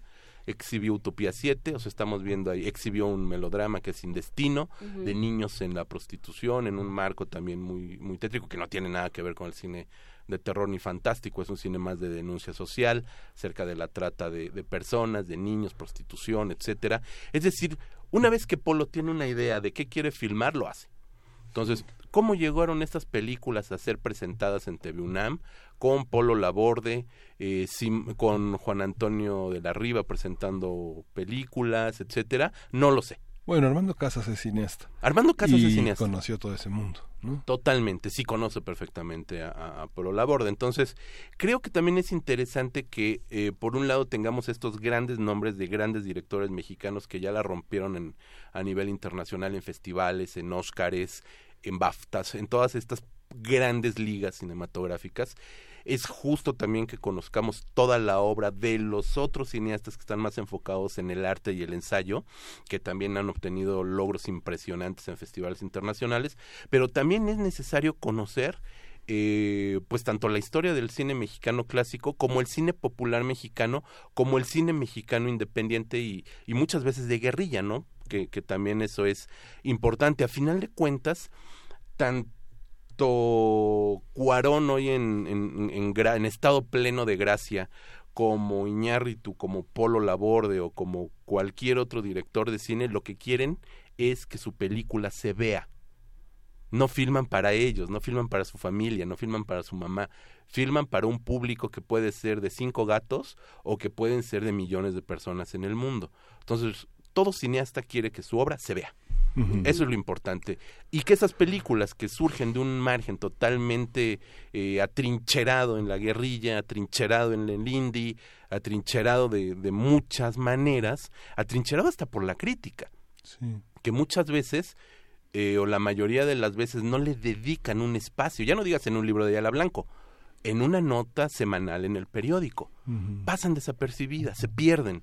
Sí, sobre ¿Cuántas- todo porque el cine es un, un- un género que atiende el periodismo de espectáculos, Ah, en el que si no tiene raja, si no saca algo en provecho, una publicidad, una lana, no lo hace. ¿no? Exactamente. Y lo que encuentras son notas de pasarela, de alfombra roja, de la premier, etcétera, etcétera, y no realmente un trabajo crítico, analítico. Luego la función que tenían los suplementos culturales, que era la crítica cinematográfica, más que la nota de momento, de oportunidad, pues se perdió. Creo que eh, pensando en el contexto académico es muy interesante plantearse esta es casi una una pregunta existencial, o sea, ¿para qué para qué quieres eh, estudiar lo que vais a estudiar? Sí, sea, claro. Digamos ingeniería o ciencias, las ciencias duras tal vez eh, tendrían otras respuestas, pero pensando en humanidades, pensando en diferentes oficios relacionados con las humanidades, desde el, el cine, la, la danza, el, Las letras. las letras, o sea. ¿para qué? ¿Qué quieres ser? ¿Querrías ser como quién? ¿O querrías que te viera o, o que te que te aplaudiera quién? Y justamente eh, creo que eso es un problema que se plantea poco. Pues generalmente se da por hecho que todo el mundo quiere o que, o que quien llega a la carrera de cine quiere ser del Toro, Cuarón, Sí, claro. alguno de estos eh, cineastas a los que se ve mucho, que han llegado al gran público, que han llegado a los a las grandes cadenas de, de distribución y de, y de, em, de exhibición, y no necesariamente puede uno encontrar otros caminos, o es, o es válido encontrar otros caminos. Cada quien sabrá cuáles son sus lealtades Sí, y- claro. y, cuál es su precio. Sí, mira, aquí también otra pregunta existencial eh, de carácter pues ya muy metafísico, ontológico, filosófico si quieres es ¿qué es el éxito? ¿En qué mides el éxito? ¿En economía? ¿En aplausos? ¿En fama? Que seas famoso no quiere decir que seas millonario. Que seas millonario no quiere decir que seas famoso. Que seas millonario y famoso no quiere decir que seas bueno. Sí. Entonces, ¿cómo mides el éxito? Sí. ¿No? Y a lo mejor, a lo mejor, no lo sé, nunca lo he preguntado a Polo, ni mucho menos. A lo mejor él es igualmente exitoso que Guillermo del Toro, no porque esté en las grandes ligas como del Toro, o como Cuarón, como Lubeski, o como todos ellos, perdón, pero a lo mejor e- es total y absolutamente exitoso, uno, porque está filmando, y está filmando más que todos ellos. Porque filma lo que le gusta, porque está conforme con lo que le gusta, o no sé si conforme, pero está gustoso de hacer lo que le gusta. Porque sus parámetros son otros. Exactamente, y eso no es ni, me- ni menos bueno ni, ni, ni mejor, ¿no? Sí, la pregunta es muy pertinente. Yo recuerdo un escritor español muy conocido en España, tal vez no tanto aquí, Álvaro Pombo, ¿no? Decía, empezó a participar como en mesas en la televisión y sus- sale a correr, ¿no? Es un hombre que corre en las mañanas y le preguntaban a sus vecinos, oye, que te he visto en la televisión y decía, ah, qué bueno, ¿y qué he dicho? Ah, bueno, no sé, no sé, pero te he visto. que es bueno tener un vecino como tú que salga en la televisión, Sí, de sí, tener sí. mucho dinero. Y decía, bueno, joder, nada, ¿no? Ajá. Pero es así, ¿no? Es así, es así, y yo creo que en la medida de que está contento con lo que hace, que vive haciendo lo que le gusta, pues eso también es una tasa de éxito, ¿no? Creo. La película es muy padre, es muy interesante, ¿no? Justamente el programa lo abrimos hablando sobre la infancia y sobre la niñez y la grupalidad de esos jóvenes y que, que están en ese tránsito de la infancia a la adolescencia es, es, es muy bella porque hay conflictos que son todo un lugar común, ¿no? Hablan de cosas muy rudimentarias, muy obvias, pero al mismo tiempo hay una capacidad de diálogo entre ellos, una meta en común, una visión crítica sobre el mundo adulto, en el sentido de que hay dos tipos de adultos, ¿no? Unos que se han vuelto unos zombies y unos que no han perdido ese espíritu grupal de la infancia, de, la, de, la, de la adolescencia, ¿no? Que es un disenso muy enfocado en la lupa que hay sobre esta, esta pareja de niños que este, ella está embarazada, es un embarazo adolescente Es para nuestros días, ¿no? Que hoy por hoy el embarazo adolescente es, un problema. problema. de salud pública. Sí. También, entonces... Y cómo lo resuelves es muy interesante. ¿no? Comprometerse, ponerle atención al otro, ¿no? Saber lo que se está haciendo, no perder de vista la, este, lo que se quiere hacer. Sí, claro. ¿no? Sí, sí, sí, totalmente. Mira, esa es una visión que tuvo Polo Labordi que le gustó para su película y que ahí quedó plasmada, ¿no? No me atrevería a decir que fue su intención, No. pero sí logró ver de manera honesta a un grupo de jóvenes, adolescentes y sus problemáticas y llevarlas al cine. Sí. ¿no? Y en tanto que son problemas individuales, pues trascienden a lo general. Sí. ¿no? Y plantean también situaciones, si tú quieres, de manera un tanto perpendicular, pero que se acercan a situaciones también reales, ¿no? Sí, porque podrías decir que esos jóvenes son machistas, pero como está visto desde el punto de vista de la tribalidad, ni siquiera son machistas, ¿no? Son los líderes de una tribu y son unos guerreros. ¿no? Ni siquiera hay oportunidad de verlos en un contexto ni clasista, ni machista, ni discriminatorio en realidad, sino a pesar de que uno reconoce todos los escenarios del centro. Quien ha caminado el centro verá con muchísima nostalgia todas las calles donde quién sabe cómo obtuvo esos permisos, ¿no? Para, para correr y para andar en la madrugada y para andar este, filmando todo lo que hizo, ¿no? Sí, sí, no sé. En una de esas ni permisos tuvo, ¿no? Sí. Las fueron reales. No, no sé. Pero, pero sí, también. ¿Para qué construyes, gastas dinero en construir escenarios postapocalípticos, no? Si la Ciudad de México te da para eso y más. Sí, hicimos La un noche. programa aquí en Primer Movimiento sobre los drones, ¿no? Digamos, es una anticipación a todos los drones, los stickers son, son extraordinarios, ¿no? Sí, sí, sí. Y toda la vigilancia, toda la, toda la, el mundo, digamos, eh, premonitorio que hay en torno a la vigilancia de una, de una, de una capacidad de, de sentir, ¿no? Porque los detectan por su capacidad de sentir. Es decir, los, los niños y los jóvenes adolescentes tenemos una presión sanguínea distinta a lo de los adultos, ¿no?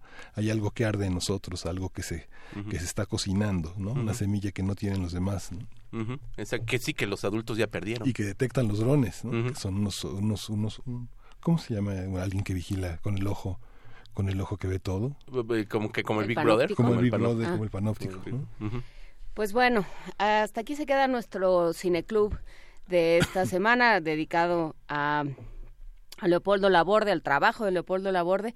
Y bueno, salieron reflexiones interesantes, ontológicas y existenciales de la labor, pues de cualquier labor y de cualquier, eh, de lo que uno se plantee como la forma de ganarse la vida, lo que sea que eso signifique para cada quien. La labor de la borde. La labor de labor de muchísimas gracias por estar con nosotros, José Luis Ortega, fundador, editor de la revista Cinefagia, crítico e investigador especializado en cine, y ya nos irás diciendo, bueno, además de debernos el texto de Ayala Blanco, que Ah, sí, luego sí, nos sí. puedes enviar. Sí, por supuesto, se los mandamos. Sí, Cinefagia está padrísima, está muy bonita la revista. Ah, muy amable, Y, y Cinefagia, bueno, bueno, y Ayala Blanco colabora todos los fines de semana en Confabulario. Exacto. Ha sido ahora un, un espacio en el periódico El Universal. un Donde encontró en- ahí un, un espacio luego de su salida del financiero, ahí lo podemos Sí. ver, sí.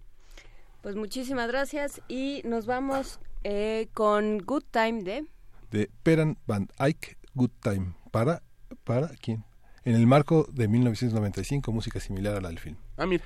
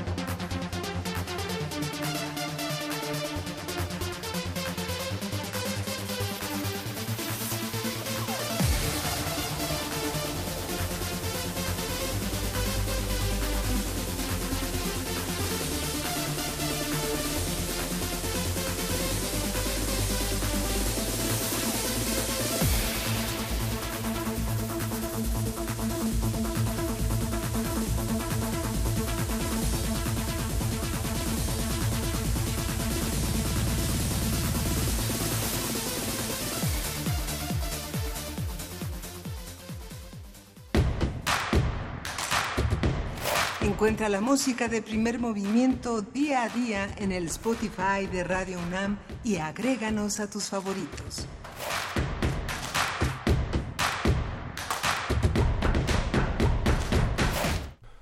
Son las 9.54 de la mañana y estamos en la en, la, en el fin del primer movimiento, al final del programa. Ha sido muy rico. Y el del fin lo sentimos muchísimo, Luisita Iglesias, de la semana. De, lo Sí. sentimos por ti, nos dará muchísimo gusto tenerte de vuelta, pero se acabó la semana de vacaciones. de Sí, Luis. el lunes vienes para acá. Sí, el lunes vienes que ya te extrañamos, ya están preguntando por ti en redes, Luisa, Carlos Ortiz pregunta y bueno, pues hay que decir que sí, el lunes Luisa Iglesias se reincorpora a este espacio. Esperemos que regrese bien de sus vacaciones, porque luego las vacaciones nos sientan Sí, muy fatal, mal. ¿no? Sí. Entonces, bueno, todo bien. Por lo pronto nos vamos. Gracias a Berenice Hernández, gracias a Georgina Cobos, a Carlos Ortiz, a Mayra Elizondo, a Efren, que dice, yo no veo mucho cine, pero como, como, ¿cómo aprendo de este arte con esta sección? Me ayuda a entenderlo de mejor manera. Muchísimas gracias, Efren. Muchas gracias a todos los que nos envían sus comentarios. Ya estábamos platicando eh, eh, justamente con, con José Luis Ortega cómo cómo planear la próxima sesión, como qué películas. Ya tenemos una serie de, de propuestas que han dado ustedes. Pensábamos en, él decía Roma, no sabemos todavía. Le daremos vueltas al tema. Si, si tienen alguna propuesta, si les gustaría que, comer- que conversáramos sobre alguna película, algún género o algún autor en especial, por supuesto están nuestras redes en arroba PMovimiento, Primer Movimiento en Facebook y el correo electrónico primermovimientounam arroba gmail.com, el teléfono 55 36 43 39. Nos vamos a un trabajo de aquí, de Radio UNAM, De la revista ¿Cómo ves? Vamos a ver, vamos a escuchar una cápsula de ellos. que es su aniversario. Felicidades. Revista ¿Cómo ves?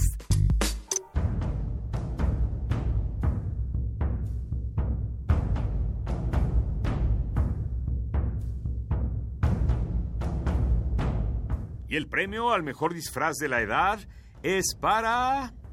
¿Dorian Gray? No, Ya sé, ya sé. Walter Mercado. tampoco. Es para Elizabeth Parrish. La señora Parrish, fundadora de la empresa BioViva, se sometió a un tratamiento contra el envejecimiento que su propia empresa creó en 2015. La compañía afirma que el tratamiento funcionó, pero del dicho al hecho hay mucho por comprobar.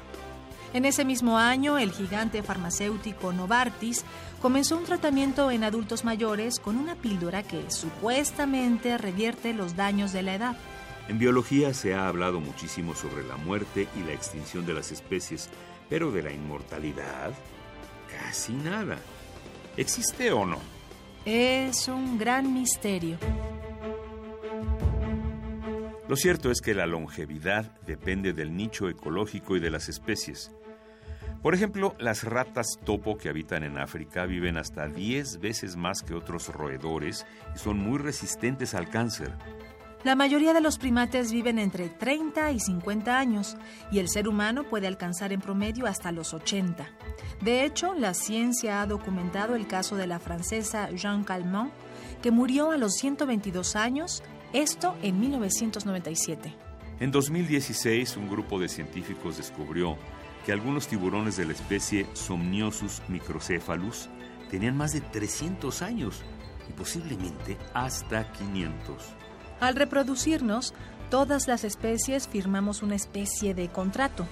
En términos darwinianos, la evolución nos hace aptos para reproducirnos, pero ni castiga ni favorece a los que ya han heredado información genética a la siguiente generación. Si envejecemos o no, es nuestro problema, no el suyo. ¿Podríamos tomar ventaja de nuestro contrato con la evolución para no envejecer y hasta ser inmortales?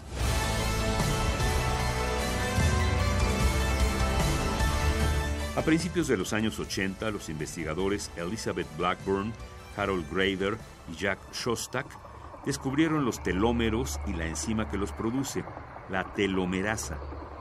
Los telómeros son secuencias repetitivas de ADN que protegen los extremos de los cromosomas durante la división celular.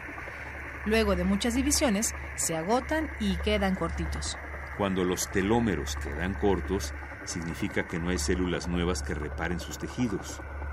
Por lo general, la telomerasa no ayuda a sus hijos cortos, solo mete las manos al fuego por sus consentidas, las células germinales. Como buena madre, arregla los telómeros de sus hijas, los deja como estaban y sí, vuelve a las células inmortales. La investigadora española María Blasco ya ha logrado prolongar hasta un 30% la vida saludable de un grupo de ratones, todo con terapias génicas en las que se restituyen los telómeros en estos animalitos. ¿Lograremos ser inmortales? Esta y otras respuestas podrás encontrarlas en tu revista Cómo ves. Búscala en tu puesto de revistas y lleva la ciencia contigo. Esta es una coproducción de Radio UNAM y la Dirección General de Divulgación de la Ciencia de la UNAM, basada en el artículo En pos de la inmortalidad de Greco Hernández. Revista Cómo ves. Y ya son las 10 de la mañana. Miguel Ángel, ¿qué Ya. quiere decir eso? Que ya nos vamos. La última frase de la conferencia de prensa matutina de Andrés Manuel López Obrador fue: En los estados más violentos seguirá habiendo operativos. Y bueno, nos vamos para el lunes. No, sí, pues lo guardamos para el lunes. Por lo pronto, eh, descansen, piensen, conversen, vean cine y dense una oreadita de la cabeza que siempre ayuda. Muchísimas gracias a todos los que nos acompañaron esta semana y a los que hicieron posible, desde luego, este espacio. Quienes nos escuchan, quienes nos acompañan, muchísimas gracias. Y ya nos vamos, Miguel Ángel. Gracias. Esto fue Primer Movimiento. El mundo desde la universidad. Radio UNAM presentó Primer Movimiento. El mundo desde la universidad.